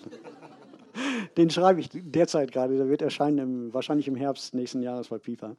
Ähm, Nochmal kurz zur Diskussion von Ethik. Ich habe vor, ich glaube es war vor zwei Jahren, oder war es letztes Jahr, nein, spielt keine Rolle, einen Vortrag gehalten bei IBM und ich hatte bei der Gelegenheit mh, Gelegenheit, äh, mit einer Dame von Siemens USA zu sprechen, die gearbeitet haben, ich weiß jetzt nicht mehr den Namen, aber die haben an einem Chatbot gearbeitet, ein hochinteressantes System mit ganz, ganz moderner hm, äh, KI-Technik.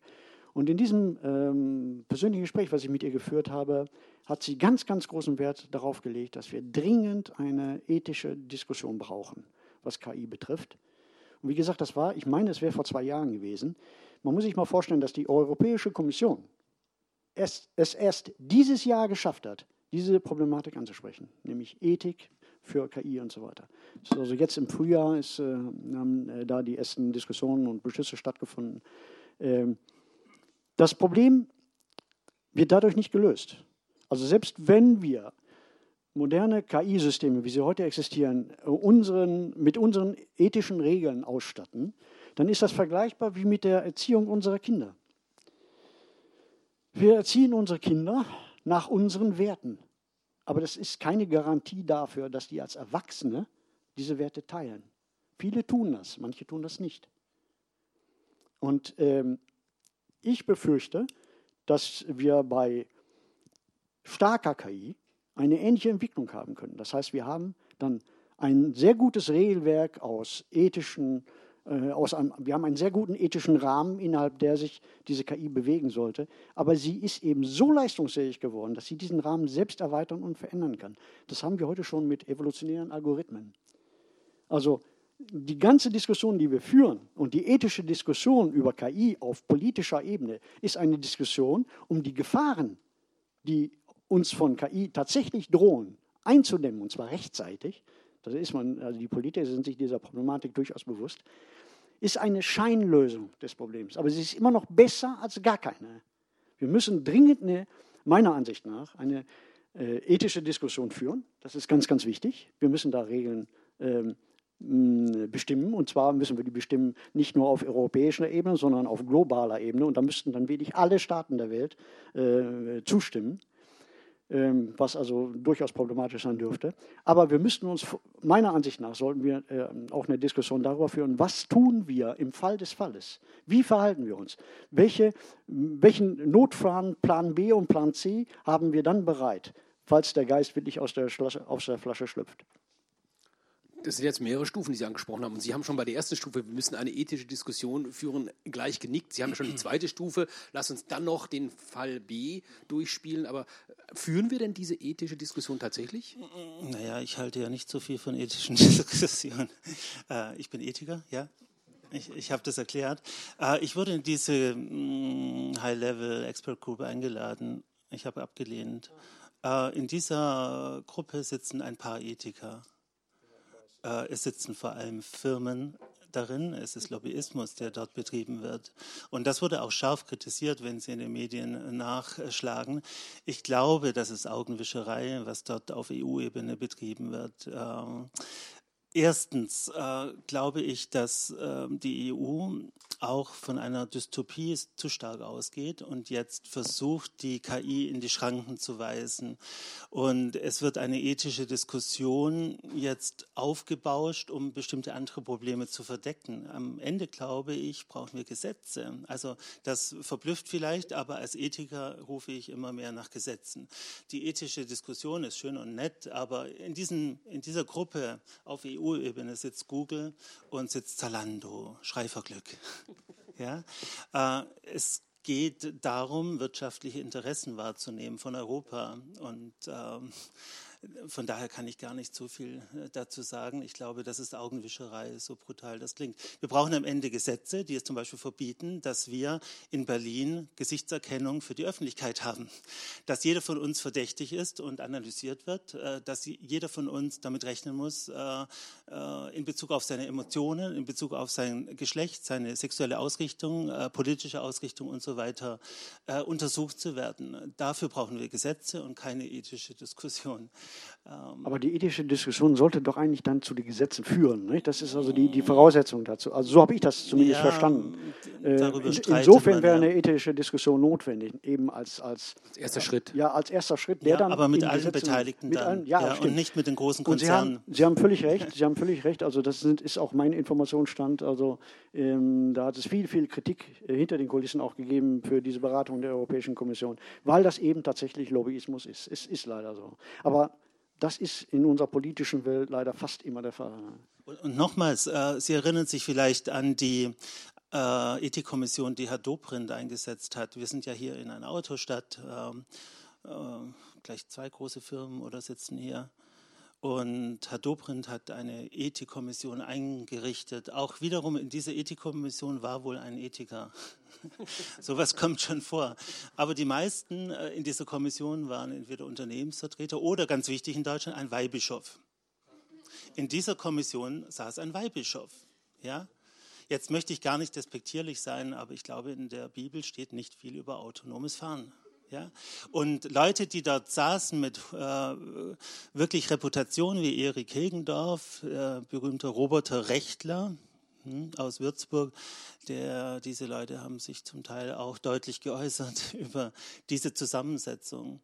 Ähm, ich bin diesbezüglich sehr skeptisch. Wir brauchen ethische Diskussionen. Zum Teil können ethische Diskussionen Gesetze vorbereiten. Zum Teil sollte man aber auch Moral und Recht wirklich separieren. Also wenn wir alle zur Meinung kommen sollten, Homosexualität ist böse, dann sollten wir trotzdem Gesetze haben, die Homosexualität schützen. Ja? Äh, oft, oft geht das ja komplett auseinander und das Recht ist dafür da, Minderheiten zu schützen. Und ich halte äh, nichts davon, dass Konzerne jetzt die Richtung vorgeben und ich halte aber auch nichts davon, die ganze Gesellschaft im Konsens entscheiden zu lassen über bestimmte Minderheiten. Ich zum Beispiel gebe meine Daten ungern her. Ich möchte nicht, dass ich äh, in Zukunft nur noch Rabatte bekomme bei Mikro oder Coop, wenn ich meine Daten hergebe. Aber das wird so kommen. Ja. Aber wenn wir schon, ähm, schlimmer wird es jetzt noch mit einem anderen Gebiet, das ich gerne einwerfen möchte. Viel technologische Entwicklung wird ja vom Militär vorangetrieben. Das ist ja kein Geheimnis. Und mit das Erste, was mir so zu Ohren gekommen ist, ist bereits mittlerweile vier Jahre her. Das war eben ein offener Brief äh, von Stephen Hawking. Sie kennen es, Noam Chomsky und viele anderen. Und mittlerweile von viereinhalbtausend KI-Forschern unterschrieben. Und dieser Brief hat sich nicht allgemein gegen KI gewendet, sondern gegen, hauptsächlich äh, gegen autonome Kriegsführung. Und da frage ich mich natürlich so ein bisschen mit Gesetzen und äh, mit Gesetzen und auch ethischen Diskussionen kommen wir beim Militärforschung nicht besonders weit. Äh, ist, sind wir da nicht der Dystopie schon näher, weil wir ja. diese Gesetze brauchen wir gar nicht mehr. Die amerikanische Militärforschung, der Etat dort ist, glaube ich, 80 Milliarden Gesamtausgaben. Wie viel davon in die Forschung fließen, kann man sich ausrechnen pro Jahr. Äh, sind die nicht schon viel, viel weiter als wir mit unserer Diskussion? Kennen Sie die Geschichte von der ersten Atombombe? Ähm, bevor die erste Atombombe gezündet wurde, gab es, also Wissenschaftler haben damals eine Wahrscheinlichkeit, eine ganz, ganz geringe Wahrscheinlichkeit. Aber sie war eben nicht gleich Null, sondern 0,0 und etwas. Dafür errechnet, dass durch die äh, Explosion der ersten Atombombe es zu einer Kettenreaktion in der irdischen Atmosphäre kommen könnte, durch die bestimmte Elemente in der Atmosphäre verbrennen und der Planet Erde für die Menschheit unbewohnbar würde. Diese Wahrscheinlichkeit war, wie gesagt, verschwindend gering, aber nicht gleich Null. Die Bombe ist trotzdem gezündet worden, weil man geglaubt hat, man kann das Risiko kalkulieren. Es ist nichts passiert, wir haben Glück gehabt. Äh, bei KI sieht die Sache etwas anders aus. Es ist wesentlich schwerer zu kalkulieren und äh, das Beispiel Atombombe zeigt eins und die ganze menschliche Geschichte zeigt eins.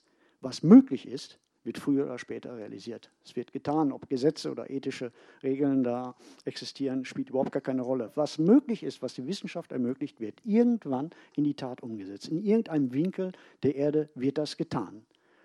Und genau so läuft das ab mit äh, militärischen Robotern, die von KI gesteuert werden. Da sind heute schon, ähm, also China und Russland sind sehr weit auf diesem Gebiet und die Amerikaner wahrscheinlich genauso. Vielleicht sind die sogar noch ein Stück weiter. Es gibt heute einsatzfähige Drohnen, Kampfdrohnen, die von KI gesteuert werden.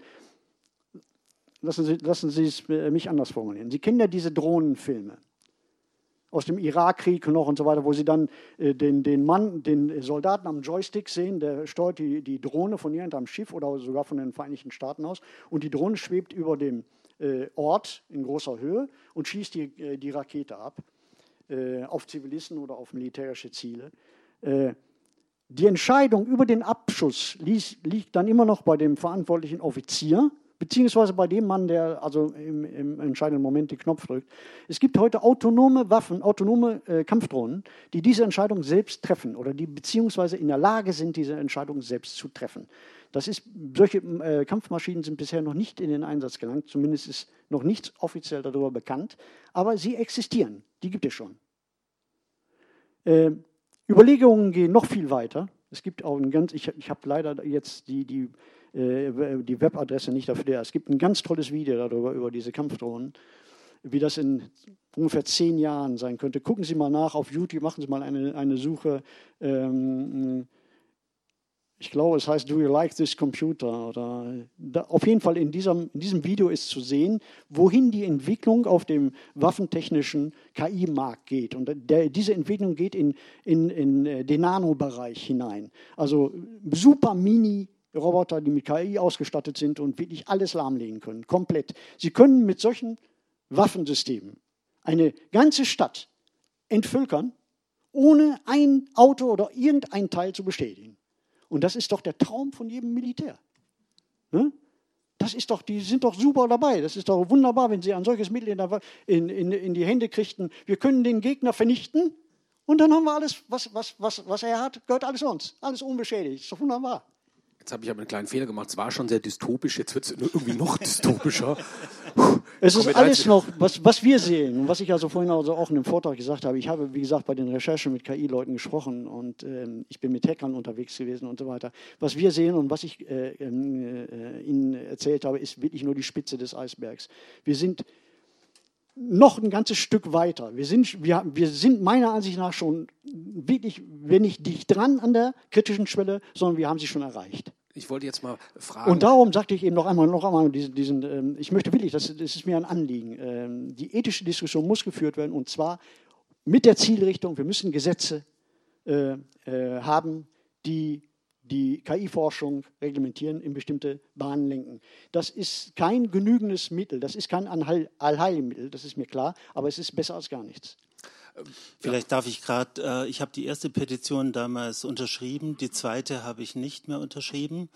Mm, ich habe eine differenzierte, aber schwer vermittelbare Sicht auf die Dinge. Äh, ich würde immer gerne unterscheiden zwischen Forschung und Anwendung. Ich glaube, wir müssen viel in der Anwendung verbieten, schon jetzt, zum Beispiel Gesichtserkennung in öffentlichen Bereichen. Äh, ich glaube gleichzeitig, die Forschung darf relativ viel. Und ich bin sogar dafür, obwohl ich das nicht mache, dass wir hier in Europa Kampfroboter erforschen. Ich weiß, das ist eine schwer, schwer vermittelbare Position, aber die anderen werden es machen und sie werden Kampfroboter, autonome Kampfroboter entwickeln. Und wie Sie sagen, ich meine, äh, wir könnten bei uns an der Hochschule eine Drohne entwickeln, die selbstständig abfeuert. Das ist kein Problem. Äh, ich kann ja auch Ladybird umprogrammieren, oder? Dann feuert Ladybird auf Marienkäfer So. Sobald Ladybird Marienkäfer erkennt. Das ist ziemlich trivial. Äh, die Schwierigkeit ist noch, dass wirklich die richtigen erkannt werden und dann auch richtig getötet werden. Ähm, ich würde gerne unterscheiden, wie gesagt, zwischen Forschung, Entwicklung auf der einen Seite und Anwendung auf der anderen Seite. Ich weiß, das ist ein schwieriges Thema und damals im Kontext der Atombombe hat sich auch ein Gespräch entwickelt zwischen Niels Bohr und Albert Einstein und Niels Bohr hat ihn gefragt, Albert, braucht es mh, hm, Richtlinien, ethische Richtlinien für Ingenieure. Und Albert Einstein hat sinngemäß gesagt, können wir schon machen, bringt aber nichts. Das war auch das, äh, in diese Richtung haben sie argumentiert. Und trotzdem haben wir jetzt beide festgestellt, am Ende braucht es Gesetze und es braucht das Durchsetzen der Gesetze und das möglichst äh, im globalen Maßstab. Ich sehe keine andere Lösung. Äh, es gibt Chemiewaffen, wir haben sie zum Glück sanktioniert und wir müssen immer, wenn Chemiewaffen benutzt werden oder biologische Waffen, dagegen vorgehen. Was anderes bleibt uns nicht übrig. Ich sehe aber auch die vielen Chancen von KI. Man kann wirklich auch, das haben Sie erwähnt, damit vielleicht Krankheiten besser erkennen und bekämpfen. Ähm, es gibt äh, wunderbare Möglichkeiten, selbst äh, lernende oder sich anpassende Industrieroboter zu bauen. Äh, wenn Sie einen modernen Co-Robot ähm, antrainieren wollen, dann bewegen Sie seinen Arm oder ganz neue Modelle können Sie beobachten, wenn Sie etwas tun und das nachmachen. Und das, das ergibt wunderbare Möglichkeiten, gerade in Bereichen, die für uns anstrengend, schwierig oder gefährlich sind. Wir idealisieren ja auch Arbeit. Äh, was ist denn gut daran, 30 Jahre lang die Türdichtung reinzudrücken als Arbeiter und dann ein kaputtes Handgelenk zu haben? Was ist denn gut daran? Also ich sehe viele, viele gute Möglichkeiten von KI und äh, Robotik. Was ich aber auch sagen will, mm, ich sehe nicht dieses äh, permanente nach oben schießen in der Entwicklung. Wir hatten ja schon viele, viele Täler von KI. KI ist eine Sache aus den 40er und 50er Jahren. Dort begann es. Und vor 10, 20 Jahren war KI totgesagt. Man dachte, man kommt nicht weiter. Es ist vorbei. Jetzt befinden wir uns in einer großen Aufwärtsentwicklung, aber es könnte auch wieder nach unten gehen. Ich persönlich, ich war neulich auch zum autonomen Fahren eingeladen und ich habe mich weit aus dem Fenster gelehnt. Ich habe gesagt, es kommt erstmal doch nicht. Ja? Es ist, denke ich, eine Blase, die gut genährt wird, aber die erstmal wieder platzt. Und vielleicht haben wir andere Entwicklungen, die stabil sind, aber die wiederum gar nichts mit KI zu tun haben. Wir haben seit 2016 in der Schweiz das Smart Shuttle herumfahren an drei verschiedenen Orten, unter anderem im Wallis. Dort fährt ein autonomer Bus mit langsamer Geschwindigkeit auf virtuellen Schienen durch die Stadt und das funktioniert. Das ist autonomes Fahren, hat mit KI nichts zu tun. Äh, es werden vorgegebene Karten abgegrast und das Auto erstellt LIDAR-Modelle, 3D-Modelle der Wirklichkeit. Das kann man mit KI koppeln natürlich. Aber der Vorgang ist erstmal der, dass Laserstrahlen auf die Umgebung abgefeuert werden und dann 3D-Modelle entstehen und das Auto erkennt, dort ist ein Hindernis, ich muss abbremsen. Ähm, so etwas ähm, funktioniert und andere, Sie haben völlig recht, Tesla und Co. setzen auf KI. Das sind dann selbstlernende Autos, die immer mehr an Möglichkeiten dazugewinnen und ob das richtig ist, darauf zu setzen, das bezweifle ich allmählich. Und wo lernen diese Autos? Wir haben in Zürich den Utoke, dort fahren die jungen Männer ihre Maseratis aus. Äh, wenn die autonomen Autos dort lernen, dann haben, haben wir ein Problem. ja? Dann bräuchte es immer einen Fahrlehrer daneben, der sagt, du Auto, das machst du nicht. ja? ähm, und die Schweiz ist ein verrücktes, äh, verrücktes Land. Wenn ich in der Tiefgarage bin, dann fahren meine Studenten vor und sie haben alle dickere Autos als ich. Und, und alle äh, probieren ihre Autos aus und das auf, auf gefährliche und gesetzeswidrige Weise. Ja? Also ob KI wirklich der richtige Ansatz fürs autonome Fahren ist, was wir haben werden in der näheren Zukunft sind relativ primitive Systeme und ich bin vollkommen bei Ihnen, Busse und LKWs. Also das äh, wird uns tatsächlich beschäftigen, aber ich sehe den autonomen Pkw-Verkehr einfach noch nicht. Ähm, jetzt haben Sie glücklicherweise auch einige positive Beispiele genannt, eben vom funktionierenden autonomen Fahren, von Medizin und so weiter. Und wir eröffnen gleich auch ähm, das Podium.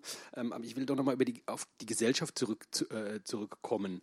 Ähm, Gesetze werden ja dann gemacht, wenn die Politik auch spürt, wir brauchen die, weil die Bevölkerung die braucht. Also das ist ja, funktioniert ja doch irgendwie über das Gemeinwesen. Jetzt frage ich mich, oder Sie sind ja sicherlich der Meinung, Herr Brandhorst, dass wir die Gefahren von KI komplett unterschätzen. Aber was denken Sie, Herr Wendel? Unterschätzen wir als Gesellschaft die Gefahren von künstlicher Intelligenz, von diesen Möglichkeiten, die Herr Brandhorst jetzt mal so bunt gemalt hat, aber die, die Sie ja auch sehen? Unterschätzen ich, wir, ich sehe die Gefahr darin, dass böse Menschen gute KI missbrauchen. Das ist die Gefahr. Ja, ich sehe sind, die Gefahr sind reiche Unternehmer denn schon böse Menschen, äh, wenn ich ja, sehe die Gefahr. im Falle von Facebook und Google wird KI Eben. zu unserem Ungunsten das ist die missbraucht. Gefahr, die jetzt schon da ist. Ja. Ja, genau. Aber ja. Gesichtserkennung wird zu unserem Ungunsten missbraucht. Frau Merkel wurde sinngemäß gefragt, als das Projekt am Südkreuz in Berlin stattfand, wollen Sie eine Totalüberwachung der Gesellschaft? Und sie sagte sinngemäß, auf keinen Fall, aber irgendwie schon. also die Politik, die jetzt die ethischen Diskussionen veranlasst, hat ein großes Interesse daran, uns zu überwachen und auszuhauchen. Und wie gesagt, die Logik wird umgekehrt. Es ist natürlich aus technischer Sicht praktisch, wenn wir alle verdächtig sind. Wir werden alle erfasst, wir werden alle untersucht. Es gibt die ersten Flughäfen, dort findet Folgendes statt. Ich führe das Bewerbungsgespräch nicht mehr mit dem Menschen, sondern mit einer Maschine. Äh, Dialogmaschinen sind trivial, die bauen wir in drei Tagen. Aber es geht gar nicht um den Dialog. Es ist relativ egal, was Sie sagen. Ja, außer die, Sie sagen zur Maschine, du blöde Maschine ich bringe dich um. Äh, es wird aber mit Hilfe von künstlicher Intelligenz am Flughafen ihr Verhalten äh, untersucht. Zittern sie? Sind sie nervös? Schwitzen sie? Das untersucht die Maschine. Und das ist Realität und das ist Ihre Frage. Dort sehe ich die Gefahren. Ich sehe die Gefahren weniger in einer KI, die sich verselbstständigt und die Menschheit auslöscht. Wie gesagt, das machen wir vorher selber. Das ist super. äh, aber darin sehe ich ehrlich gesagt die Gefahr nicht. Ich sehe im pragmatischen, helfen, praktischen die Gefahren. Ja. Und, und Bewerbungsgespräche sind, sind ein großes Problem. Äh, es werden immer mehr Videobewerbungsgespräche geführt ähm, und äh, man hat jetzt alle Möglichkeiten der Welt, hier eben mit Hilfe von KI ähm, äh, aktiv zu werden. Ich habe letztes Jahr in Stanford einen Vortrag gehalten über die Rückkehr der Physiognomik. Äh, Goethe hat Laffer besucht äh, seinerzeit, weil ihn die Forschung von Laffer interessiert hat. Laffer hat gesagt, man sieht es den Gesichtszügen an, äh, man sieht es im Gesicht eines Menschen an, ob er gut oder böse ist. Ähm, und Goethe war am Anfang fasziniert, äh, hat sich das dann angehört und hat gesagt, nee, ich glaube doch nicht dran. Äh, ich glaube daran, dass sich das Leben ins Gesicht eingräbt, aber nicht, dass man den Menschen ansieht, ob sie gut oder böse sind.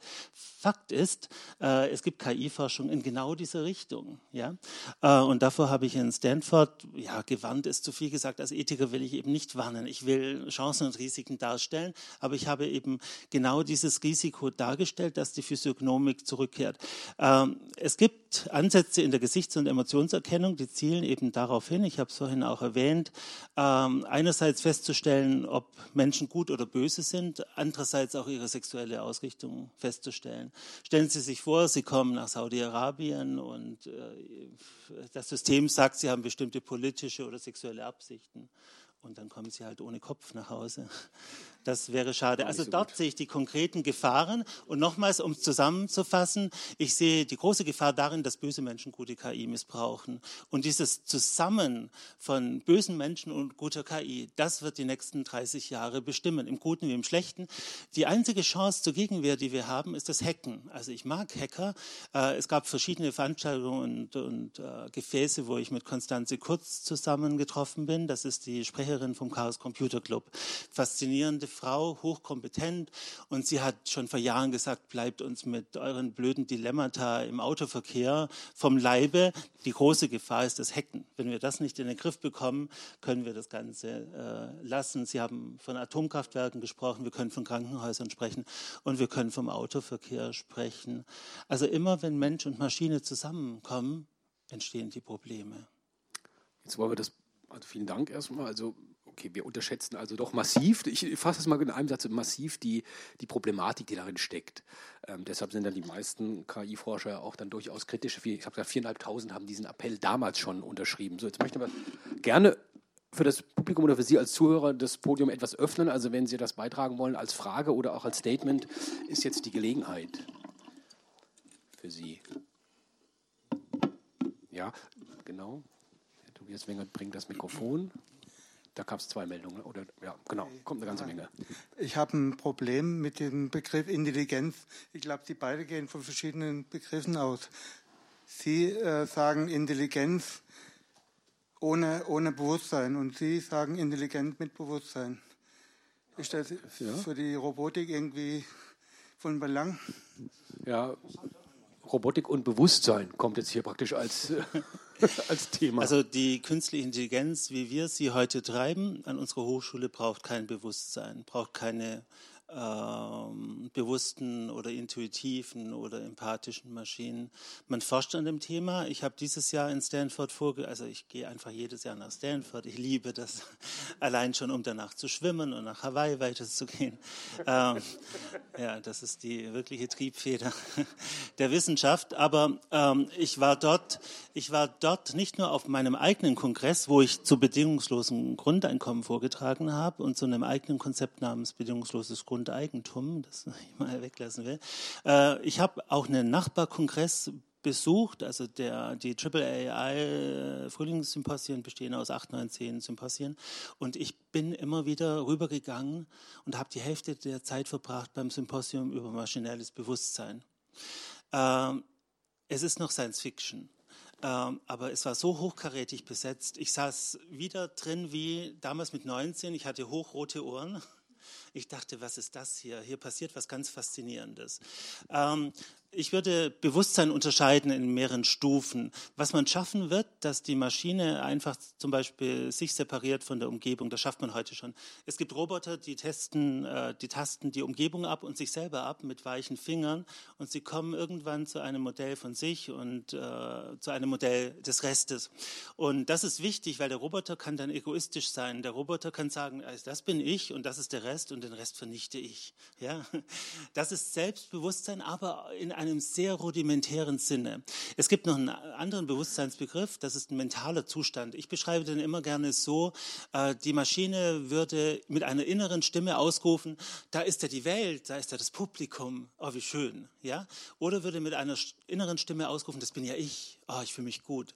Und das zu erzeugen, da sind wir mindestens 50 Jahre hin, wenn es überhaupt irgendwann möglich ist. Ich habe in früheren Interviews oft gesagt, mit Nullen und Einsen können wir nie Bewusstsein dieser Art erzeugen. Äh, ich bin etwas unsicher geworden, aber was Sie auch angetönt haben, eine große Revolution könnte das Zusammengehen äh, von Biowissenschaften und Technikwissenschaften sein. Hier sehe ich auch wiederum ganz große Gefahren, die, da könnte ich fast noch größere Dystopien äh, schildern, als es schon passiert ist. Wir haben zum Beispiel heute tierische Cyborgs. Das ist vielleicht noch ein gutes Beispiel. Äh, in der Robotik tun wir uns unendlich schwer damit. Äh, ich habe vor zehn Jahren einen Roman geschrieben, wo eine fliegengroße Drohne vorkommt, äh, die in die Häuser von Prominenten fliegt und dort Fotos macht. Und der Junge, der sie steuert, will die Prominenten erpressen. In der Robotik und in der KI tun wir uns unendlich schwer, so kleine Roboter zu bauen, die wie Fliegen aussehen und durch die Welt fliegen und gut funktionieren. Das ist teuer, das ist schwierig. Es bringt uns an den Wahnsinn, an die Grenze. Und ähm, was total einfach ist, sie nehmen einfach ein Insekt, das sie draußen fangen und äh, pfropfen ihm etwas auf. Das ist kein Science Fiction, das ist Standard. Und beispielsweise können Sie in den USA eine Apparatur kaufen, die Sie eine Kakerlake aufpropfen. Das Projekt heißt Robo Roach. Ähm, diese Kakerlake können Sie dann mit dem Smartphone fernsteuern. Ich als Aktivist finde das wieder hochproblematisch und lehne das ab. Das habe ich in einem Interview so auch deutlich geäußert. Aber das ist eine Riesenentwicklungsmöglichkeit für Polizei und Militär. Wir müssen die Dinge nicht von Grund auf äh, über die Robotik und die künstliche Intelligenz aufbauen, sondern benutzen vorhandenes Biomaterial. Äh, zum Beispiel Insekten. Und das, dort sehe ich Gefahren, die sind immens, weil hier sind wir einfach schon am Punkt. Wir können Kakerlaken fernsteuern mit dem Smartphone. Das ist kein Science Fiction, das ist Realität. Und Sie können sich vorstellen, das kostet nichts. Das kostet äh, zwei Euro. Ja? Herr Brandhaus will wahrscheinlich auch antworten, aber ich bitte ihn um, dass wir vielleicht doch noch ein bisschen also, das Publikum einziehen. Genau, das war die Frage, nur, Bewusstsein nur, und... Nur ganz, nur ganz ja. kurz, das, also ist, ich finde das eine hochinteressante Frage. Äh, gibt es Intelligenz ohne Bewusstsein? Da, die Frage kann niemand beantworten. Ähm, was ist das Bewusstsein? Es, selbst Neuropsychologen tun sich schwer damit, das zu definieren, was, was dieses Bewusstsein ist. Haben Delfine ein Bewusstsein? Hat das Huhn, hat die, hat die, äh, äh, die Roach, die Kakerlake ein Bewusstsein, das wir dann Sie steuern können mit, der, mit, dieser, mit dem Smartphone? Wir wissen es nicht. Wir wissen es nicht. Äh, ein, Aber Sie ein, gehen ja in dem Roman davon aus, oder ein, Sie, Sie postulieren ja. diese Maschine, diese Superintelligenz, Sie haben ja gesagt, die sagt, Ich würde es anders nennen. Ja, also man, man spricht vom Bewusstsein, aber ich würde sagen, das Wissen um die eigene Identität. Also Bewusstsein wird eigentlich gleichgesetzt eben damit. Aber Bewusstsein ist viel, ist viel komplexer. Wir können, wir können ja auch noch einen Schritt weitergehen und sagen, können Maschinen jemals eine Seele haben? Hm? Dieser Diskurs führt in die gleiche Richtung. Ne? Das ist also viele äh, oder sagen wir, einige KI-Forscher, mit denen ich davon gesprochen, mit denen ich gesprochen habe, gehen davon aus, dass ab einer bestimmten Menge an Interaktionen, die vergleichbar ist mit den äh, Neuronen des menschlichen Gehirns, mit, dem, mit den Synapsen, des, mit dem Signalaustausch ähm, zwischen diesen verschiedenen Neuronen, wenn eine bestimmte Quantität davon emuliert werden kann, könnte man davon ausgehen, dass äh, dadurch äh, ein Bewusstsein entsteht, ein Wissen um die eigene Identität. Das kann man natürlich heute schon programmieren. Man kann dem, dem Chatbot oder der Maschine oder der KI heute schon sagen, du bist du und alles, was außer dir äh, sich befindet, definiert sich dadurch, dass es nicht zu dir gehört. Aber das ist dann simuliertes Bewusstsein, das ist simulierte, äh, ein simuliertes Ich-Gefühl. Äh, Ganz ehrlich, die ganz ehrliche Antwort lautet, man weiß es heute noch nicht. Man weiß es heute noch nicht. Gut. Eben, und deshalb ist künstliche Intelligenz einfach ein Terminus technicus. Und im Moment machen wir künstliche Intelligenz, die ohne Bewusstsein auskommt. Ja, wir wissen ja auch nicht genau, was ist das eigentlich? Intelligenz. Was ist das eigentlich? Jetzt will ich aber gerne mal die, nochmal das Mikrofon weitergeben. Sie haben es schon in der Hand. Ja, ich mache jetzt einfach weiter. Ich habe ja, bitte. in der Hand, genau. Bitte, bitte. Ja, ein, ein Aspekt, der noch nicht zur, zur, Sprache kam, den ich aber auch spannend finde, ist die Frage, wie wir dann zusammenleben mit diesen äh, schlaueren Computersystemen, ob sie jetzt KI sind oder nicht. Ähm, also Chatbots zum Beispiel machen mich ja alle immer wahnsinnig und ich hoffe, dass sie möglichst schnell eine Telefonnummer ausspucken und mich so nicht so lange nerven und erst auf Level 7 was sagen. Äh, auf der anderen Seite dieses Google Duplex Vorstellungsvideo war ja schon sehr spannend. Da gab es ja den zweiten Fall, wo er versucht, in einem Restaurant einen Tisch zu reservieren und es klappt nicht, weil es so laut ist in diesem Restaurant und die Kellnerin versteht ihn immer falsch und der, der, der Google äh, Computer bleibt so ruhig, dass man sehr, sehr schnell Mitleid mit dem Computer hat und wütend wird auf diese Kellnerin, die es einfach nicht verstehen will. Und dann, dann merkt man, dass man irgendwie doch völlig absurd ist in seinen Emotionen da. Und, aber man kann es nicht ändern. Deswegen finde ich es gut, wenn wenn es jetzt wirklich diesen Ansatz gibt, dass der vorher sagt, er ist eine Maschine, dann hat man wenigstens eine Chance, damit umzugehen. Und äh, weiß gar nicht, was da noch auf uns zukommt. Ich hatte schon Angst, dass das demnächst so ist, dass irgendwie ruft jemand an, hallo, hier ist Microsoft, es gibt ein Problem mit Ihrem Windows und ich muss erstmal einen Void-Kampf-Test machen. Sie gehen durch die Wüste, vorhin liegt eine Schildkröte, was tun Sie? Aber ähm, also ich bin sicher, die Interaktion, unsere Interaktion zwischen Mensch und Maschine wird so natürlich sein zwischen Mensch und künstlicher Intelligenz wie heute der Umgang mit Ihrem Smartphone. Das hat sich also vor 10, 15 Jahren auch niemand vorstellen können. Und deshalb bauen wir humanoide Roboter und deshalb bauen wir Maschinen, die sprechen können und verstehen können. Es geht, es geht um intuitive Bedienung, weil in vielen Kontexten ergeben humanoide Roboter auch keinen Sinn. Sie wollen nicht unbedingt einen Paketroboter haben, der aussieht wie Menschen. Es gibt eine Firma, die geht jetzt in die Richtung. Ich halte es für absurd, aber die meisten Paketroboter im Moment sind Drohnen oder abstrakte Kästen, die durch die Gegend rollen. Ja, aber in einigen Kontexten ergeben humanoide Roboter Sinn an der Rezeption.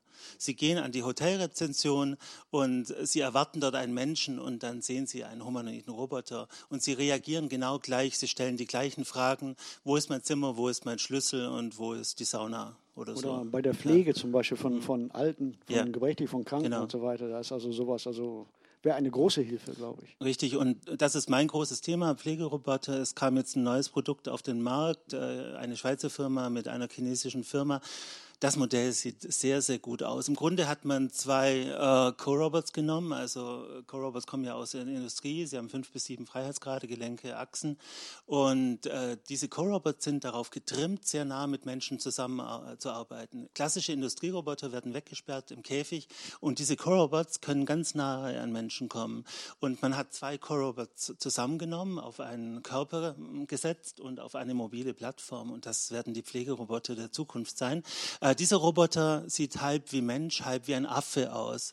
Und damit äh, öffnet er Türen in asiatischen Ländern. Sie lieben das. Ob wir das lieben würden bei uns? Sie kennen vielleicht Robert. Das ist ein bärenhafter Pflegeroboter. Der wurde jahrelang von Riken entwickelt, einer japanischen Firma.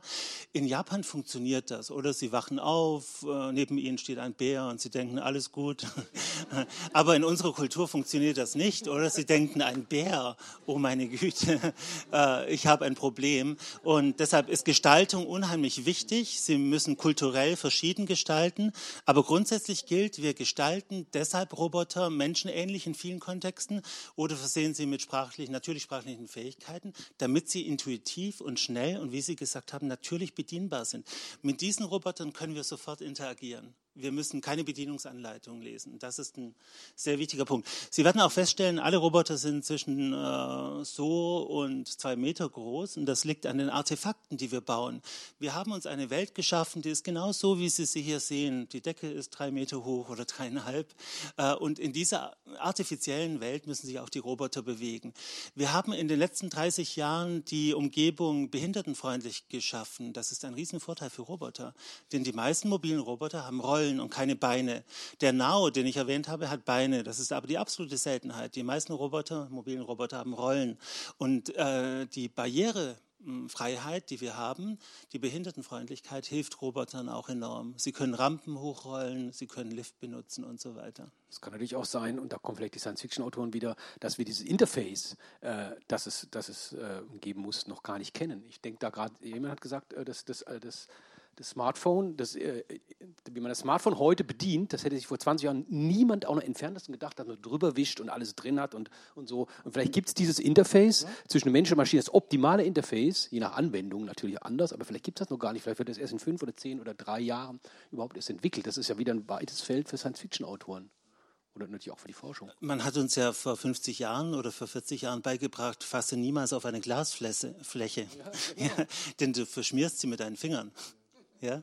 Und dann mussten wir komplett umdenken und lernen, schmiere Glasflächen voll. So, das war für mich schwierig. Ich bin 51 Jahre alt. Aber heute können das Babys, oder? Ja, Babys können wischen und vergrößern. Für U25 ist überhaupt, äh, gehört zum Leben dazu, über Glasflächen zu schmieren. Sie haben ja vorhin davon gesprochen, dass ähm, so Chatbots im Notfall auch lügen dürfen. Ich habe mich dann gleich gefragt, wie der Notfall überhaupt definiert wird. Ja, sehr gute Frage. Also es gibt in der Philosophie natürlich einen Klassiker, der stammt von Kant und wurde dann äh, in Bezug auf die Nazizeit adaptiert.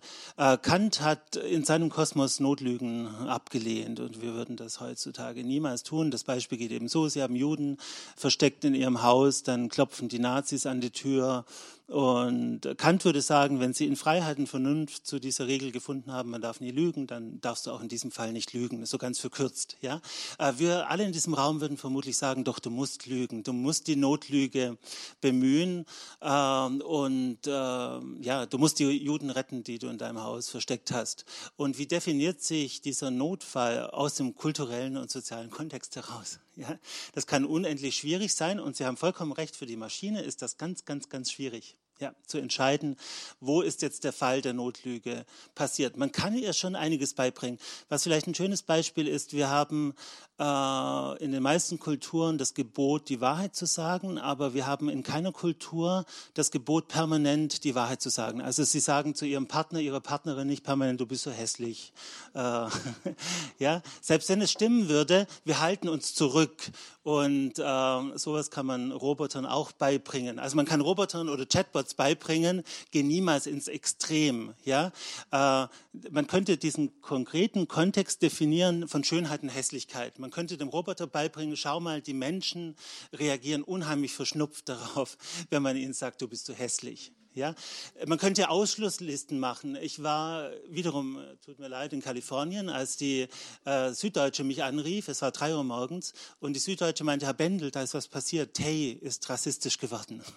Äh, man hätte das ganz einfach vermeiden können. Man hätte Tay verbieten können, im Voraus äh, Wörter wie Hitler, Juden und so weiter in den Mund zu nehmen. Sie kennen die Geschichte. Tay war ein Socialbot oder Chatbot auf Twitter, äh, war ein KI-System und war nach einigen Stunden rassistisch rassistisch. Tay kam in die schlechte Gesellschaft, die ich vorhin geschildert habe, auch in Bezug auf autonome Autos und den Utokay. Also sehr spannende Frage. Es ist unheimlich schwierig für Maschinen, aber man kann Szenarien bilden.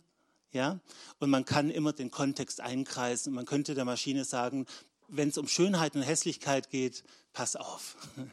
Das ist für Menschen ein Minenfeld oder Alter. Ja, so. Wenn, wenn Sie Gesichtserkennung haben und der Mensch fragt, sehe ich alt aus und die Maschine sagt, du siehst so alt aus. Man kann der Maschine beibringen, Vorsicht. Mach immer etwas Komplimente drumherum. Wir kommen so in die Endphase, denn langsam ist dann, glaube ich, auch unser Konzentrationsvermögen so ein bisschen am Limit angelangt. Jetzt weiß ich nicht, hier vorne war eine Meldung, aber hinten waren, oh, jetzt kommen ganz viele Meldungen auf einen Schlag. Wer war denn zuerst? Tobi, wer war zuerst?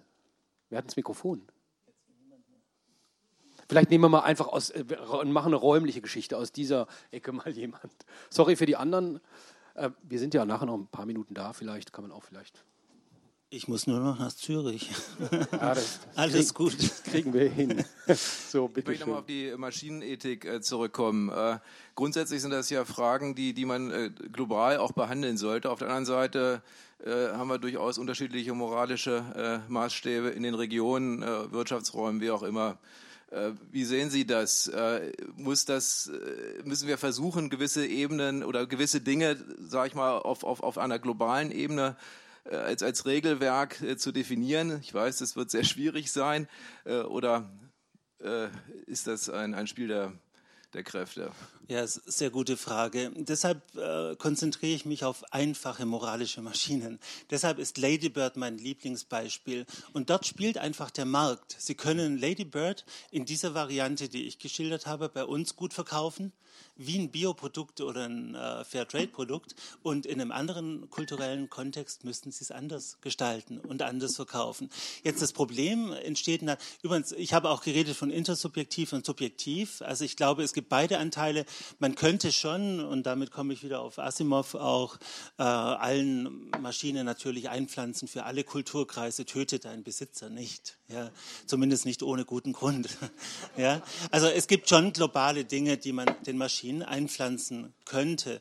Schon beim Tiere quälen wird schwierig. Es gibt Kulturen, die doch Tiere gerne quälen. Ja, ich hasse das. Ich hasse es, wie in bestimmten Ländern mit Hunden oder Katzen umgegangen wird. Und schon da werden Sie große Differenzen spüren. Äh, grundsätzlich, ich bin für kleine Lösungen, wo der Markt spielt.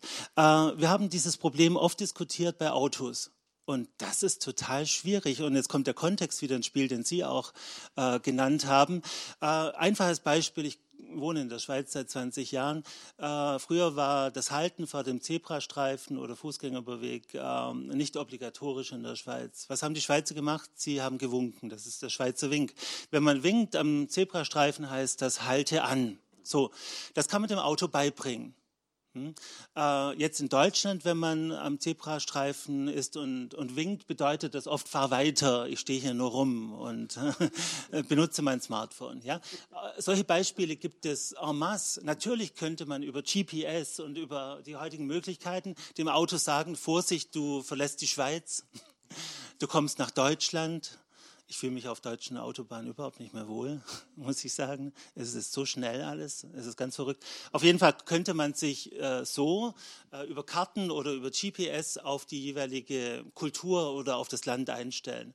Aber das sind sehr schwierige Ansätze. Und äh, ich mag auch solche Autos nicht in der Vorstellung, die sich permanent an das neue Land anpassen. Ich glaube, das überfordert uns. Ich bin für einfache kleine Lösungen.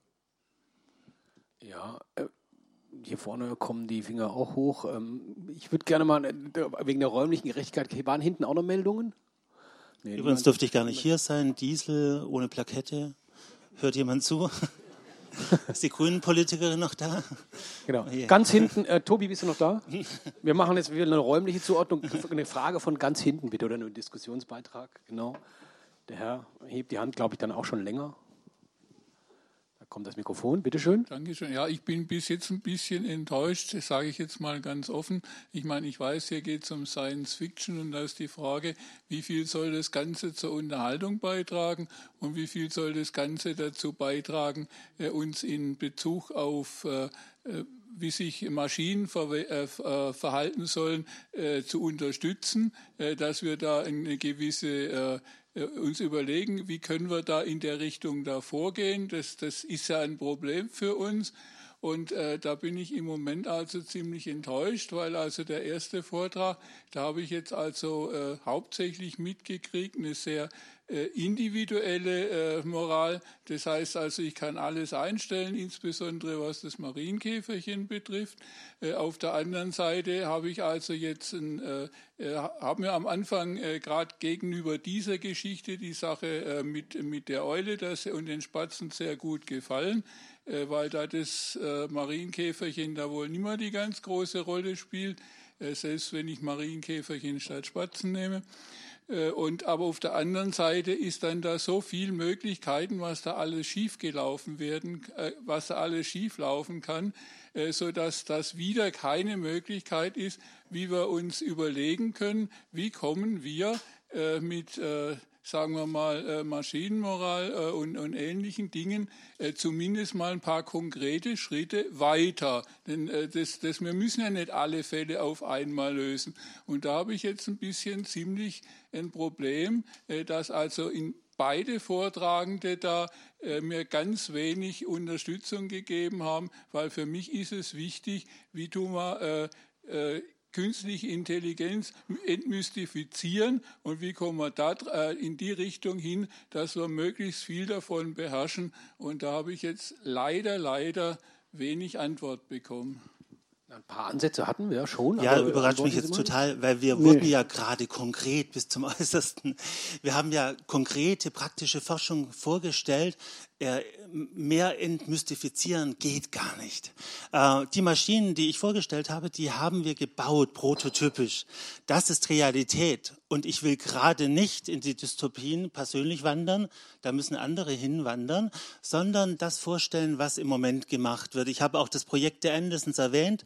Dort ist ein Roboter, der äh, bewegt sich, er soll einer alten Frau Medikamente bringen. Gleichzeitig muss er darauf schauen, dass er genügend Strom immer, immer hat. Und das sind konkrete Projekte der Maschinenethik, die im Moment äh, implementiert werden. Dieser Roboter beurteilt permanente Situation, schaut, wie es der alten Frau geht, schaut nach der Zeit, ob sie ihr Medikament benötigt und schaut nach sich selber. Und wenn er feststellt, oh, ich bin auf fünf Prozent, ich muss mich aufladen, die Frau hat aber auch ein akutes Problem, dann kommt er in ein Dilemma. Und moderne, äh, gegenwärtige Maschinenethikprojekte versuchen genau dort diesen Schritt weiterzugehen. Ähm, das sind dann äh, moralische Maschinen, die ihre Moral anpassen und weiterentwickeln. Wir gehen auch in dieses Feld dieses Jahr. Äh, gleichzeitig sind dort die Risiken vorhanden, die wir, glaube ich, gut geschildert haben. Weil wie entwickelt sich diese Moral? Wo beobachtet die Maschine diese Moral? Und ich glaube, das ist Entmystifizierung, die wir hier geleistet haben. Das ist die Realität. So wird gebaut. Mein Kollege im Tessin wurde vorgestellt, Herr Schmidhuber, einer der großen KI-Forscher. Auf diesem Level sind wir im Moment. Solche Maschinen bauen wir. Gesichtserkennung habe ich oft erwähnt. Was ich dort geschildert habe, ist jetzt die Realität.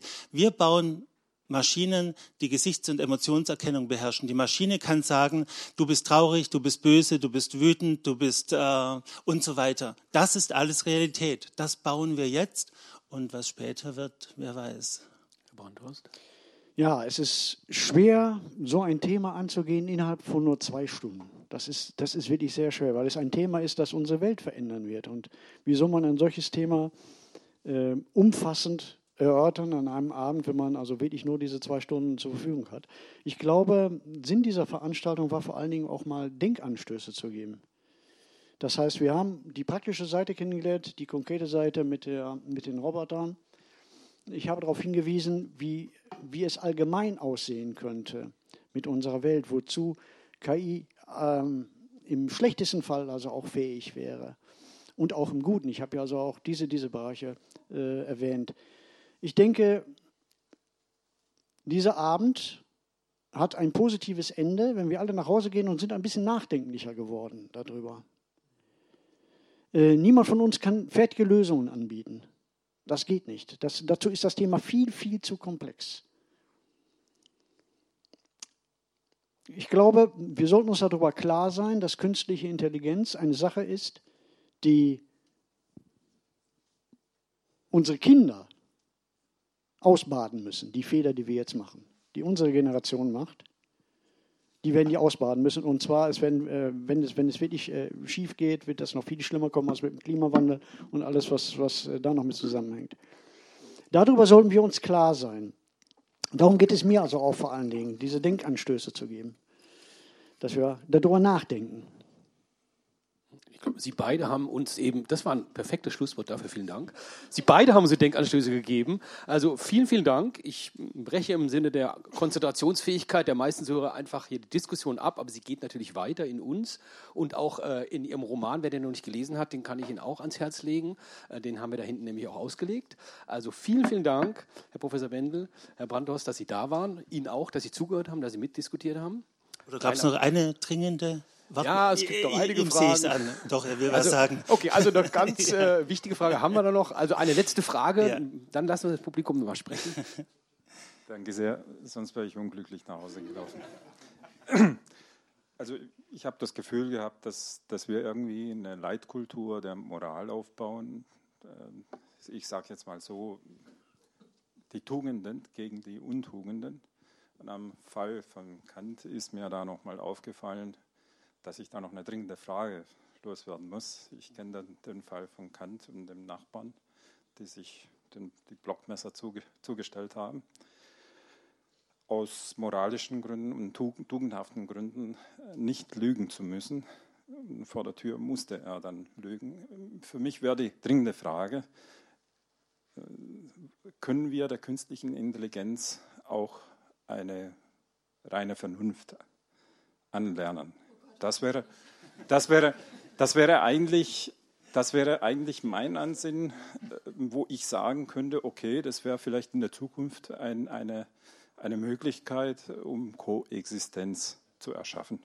Also die konkrete Frage. Ja, sehr gute Frage. Ich habe versucht, in meinem Vortrag das anzudeuten und Sie haben ausgerufen, um Gottes Willen.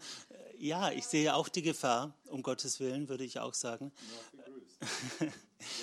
man könnte Inkonsistenzen beseitigen, man könnte Moral und Moralität annähern. Aber die Frage ist, ob wir das wollen. Wäre das nicht toll, wenn wir eine ganz große Instanz hätten, die sagt, die uns dann sagt, stopp halt, das ist unvernünftig. es würde allerdings, es würde allerdings unsere Freiheit begrenzen. Denn die Freiheit, die Fehler zu machen, die wir heute haben, hätten wir dann wahrscheinlich nicht mehr. Das meinte ich mit, die Moral ist also ich stelle, ich stelle ja. bei, wenn ich also Lesungen habe, gerade zu das Erwachen, oft gerne folgende Frage. Die stelle ich Ihnen jetzt auch mal. Ich bin mal gespannt und dann stimmen wir vielleicht mal gerade ab. Was, welche Welt würden Sie, die Sie jetzt hier sitzen, vorziehen? Die Welt, wie sie heute ist, mit Freiheit für Menschen und so weiter, Freiheit, alles, was sie tun können, ähm, zu tun. Oder eine Welt, in der eine Maschinenintelligenz äh, äh, existiert, die uns aber diese Freiheit, eben diese Fehler nicht mehr zu machen, nimmt. Das würde also auch für uns alle bedeuten, dass wir weniger persönliche Freiheit hätten. Das wäre eine bessere Welt. Ohne Kriege, ohne Krankheiten, ohne Armut und so weiter. Aber ohne individuelle Freiheit. Welche Welt würden Sie vorziehen? Die erste, die wir jetzt haben, Kontrolle, oder die zweite? Wer ist für die erste, wie sie jetzt ist? Und Gen Pro, wer ist für die zweite? Ja?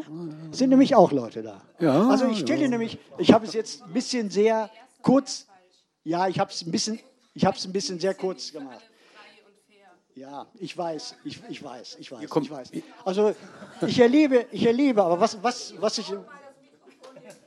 Ja gut, jetzt gehen jetzt wir mal. Wir jetzt haben wir schon die Diskussion. Ja, also hallo. Also ich habe heute gedacht, ich reiße wieder zusammen und ich sage nichts mehr. Aber es ist ja wirklich, ähm, es, ähm, ich weiß gar nicht, wo ich anfangen soll. Also ich, ich bin Literatur- und Kulturwissenschaftlerin, komme also aus einer ganz anderen Ecke und ich finde, das fehlt hier auch so ein bisschen, diese ganze, ganze Ecke. Und ich lese nicht diese dystopische Science Fiction, sondern ich lese feministische Science Fiction. Und da kommen wirklich Themen zu, äh, zu, zutage und die wir wirklich diskutieren müssten, weil wir dann nicht darüber reden würden, worüber wir heute Abend geredet haben, nämlich wie geht das hier immer weiter? Also wir, wir reden ja so, als wenn wir so in diesem System stecken und wir kommen da gar nicht mehr raus. Und ich rede jetzt von, diesem, von dieser Gesellschaftsordnung, die so patriarchal kapitalistisch ist. Also alle die Dystopien, die Sie schildern, Herr Brandhorst, äh, berufen sich ja nur darauf, dass wir nie aus diesem System rauskommen. Jetzt können Sie sagen, das ist, das werden wir das werden wir auch nicht schaffen. Aber nun sind wir ja hier in einem Science-Fiction-Abschnitt und jetzt würde ich sagen, dass man auch in Science-Fiction auch soziale Utopien dazugehören. Und wenn man sich in der feministischen Science-Fiction umguckt, dann sieht man, äh, wie ganz intelligent mit Techniken, also Technik, über die Sie heute Abend gesprochen haben, aber äh, so verwendet, dass wir also, wenn wir aus dem kapitalistischen System rausgehen, plötzlich die Technik für uns, äh, wir das Beste daraus machen und überhaupt nicht mehr Gefahr, Gefahr, Gefahr, Gefahr, Überrumpelung, Auslöschung, Vernichtung. Also in feministischen Science Fiction geht es darum, dass nicht immer mit Krieg gerechnet wird, wie das so die männlichen Fantasien sind in den Dystopien, sondern dass man sich überlegt, was ist eine keinesfalls widerspruchsfreie Gesellschaft, sondern wie ist eine Gesellschaft, die wirklich mit freiem Willen, wo wir auch noch nicht, wenn Sie sagen, es gibt kein Bewusstsein, dann können wir auch, nicht, können wir auch sagen, wir wissen nicht, was freier Wille ist. Ja, also da geht es schon mal los, wenn Sie einen haben, dann äh, wunder, also werde ich mich wundern, weil Sie stecken mitten in diesem System drin drinne und ich weiß nicht, was daran freier Wille ist. Und das wollte ich jetzt nochmal sagen. Also äh, Technik kann man auch um, um, also man könnte auch die, die, die Basis des Fundaments der Diskussion nochmal ganz woanders setzen und nicht äh, sagen, wir, wir gehen immer, weil dann, dann können wir diese ganzen Zynismus immer weiter drehen. Ja, dann, dann werden wir uns alle vernichten. Hahaha. Ha, ha. So. Ich meine, ich bin auch, äh, ich, ich bin eine sehr lustige, ich bin eine sehr witzige Person, aber dieser Zynismus auch mit Krieg und dann, äh, mit, ich finde, Science Fiction sollte auch da schon beginnen zu sagen, was machen wir mit Technik und wie können wir es besser machen. Und ich glaube auch, dass es fast ein bisschen spannender ist, weil wir können, wie Sie sagen, wir werden ständig überrumpelt von dem, was passiert. Vielleicht ist es ja sogar spannender zu überlegen, was wäre ein, eine, ein positives Szenario dieser Welt. Ich glaube, das ist viel anstrengender und würde das Gehirn sehr viel mehr auseinandernehmen. Und da würde die Neurologie, Neurologie sehr froh darüber sein, wenn wir das machen. Weil ich glaube, da würden Gehirnsachen entstehen, da wäre es spannender, die Cyborgs Aber dann sehen, schreiben Sie doch die Romane. Muss er jetzt auch noch Feminist werden? Vielen Dank. Ja, ja der, Nein, Sie haben doch alle möglichen. Schreiben Sie die Romane. Nee, der Herr Brandhorst ja. als Autor hat er ja, gleich gezuckt. Sie haben übrigens auch gezuckt. Also insofern, das war eine gute Anregung auf alle Fälle. Bitte schön. Kennen Sie meine Romane? Sie haben meine Romane nämlich nicht gelesen. Nein, nein, nein. Sie haben, Sie haben meine Romane nicht Na, gelesen. Bei, das Erwachen denn, denn wüssten Sie, also es geht ja um Science-Fiction-Romane, um die Science-Fiction-Romane, denn dann wüssten Sie, dass in vielen meiner Romane die Hauptperson eine Sie ist, Protagonistin. Nein, nein, das hat nichts zu sagen, das ist, das, das ist schon richtig. Aber die Herangehensweise an die Welt ist ungefähr die, die Sie gerade selbst geschildert haben. Da, also man muss, man muss kein, keine feministische SF schreiben, um weiche SF und positive und äh, nicht dystopische SF zu schreiben. Ich äh, wehre mich gegen diesen Begriff. Feministische, feministische SF ist eine valide äh, Alternative, weil äh, es werden Grenzen gesetzt. Sie ziehen damit Grenzen. Ich würde die, die, diese Diskussion, die Sie jetzt gerade angestoßen haben, finde ich hochinteressant, aber die würde ich also weit, viel weiter fassen. Ich würde sagen, die müssen wir auf die gesamte Literatur ausdehnen und sagen, ja, natürlich. Aber Sie, haben, Sie sind es gewesen, die den Punkt des Feminismus betont haben. Ne? Ja, gut, gut. Ja, war ja nicht der Kern der Diskussion hier. Ja. Ja gut, okay, aber es geht ja darum, auch Denkanstöße äh, mitzunehmen. Und ähm, tatsächlich ist das Erwachen schon das Buch, das unsere jetzige Situation nimmt und sie hochrechnet. Und da ist natürlich die Basis diese kapitalistische, patriarchale Gesellschaft. Das ist bei das Erwachen ist so, aber das ist ja hast, ein, äh, ein Weg, du, hast, du hast das Ende, das Erwachen gelesen, nehme ich an. Also dann empfehle ich mal, das Ende vom Erwachen zu lesen. Das Ende. Ja, gerne. Denn das Ende ist genau das, was Sie meinten. Ich sage nur der Fisch im Wasser. Ne? Der Fisch, der ins Wasser. ähm, ja. Eben, aber wir sind ja ganz am Anfang dieses Festivals. Ich muss leider schon wieder heim. Äh, aber Sie haben alle Zeit der Welt, das zu diskutieren. Machen Sie das in den nächsten Tagen. Und wir werden auch nicht nach Hause gehen, auch nicht morgen Abend mit ganz vielen Antworten, sondern eher vielleicht mit mehr Fragen. Aber das ist ja nicht schlecht, dann arbeitest nämlich hier oben. Insofern, das ist ja der Sinn auch. Das war ja heute schon äh, wirklich äh, exemplarisch, äh, wie die beiden Welten produktiv aufeinandergestoßen sind, auch bei Ihnen produktiven Widerhall gefunden haben. Insofern, ich gehe jetzt echt mit ein paar neuen Gedanken heim und leider nicht mit Antworten. Und Ihnen geht es genauso. Aber nochmal, vielen, vielen Dank, dass Sie beide hier waren. Jetzt aber einen dicken Applaus.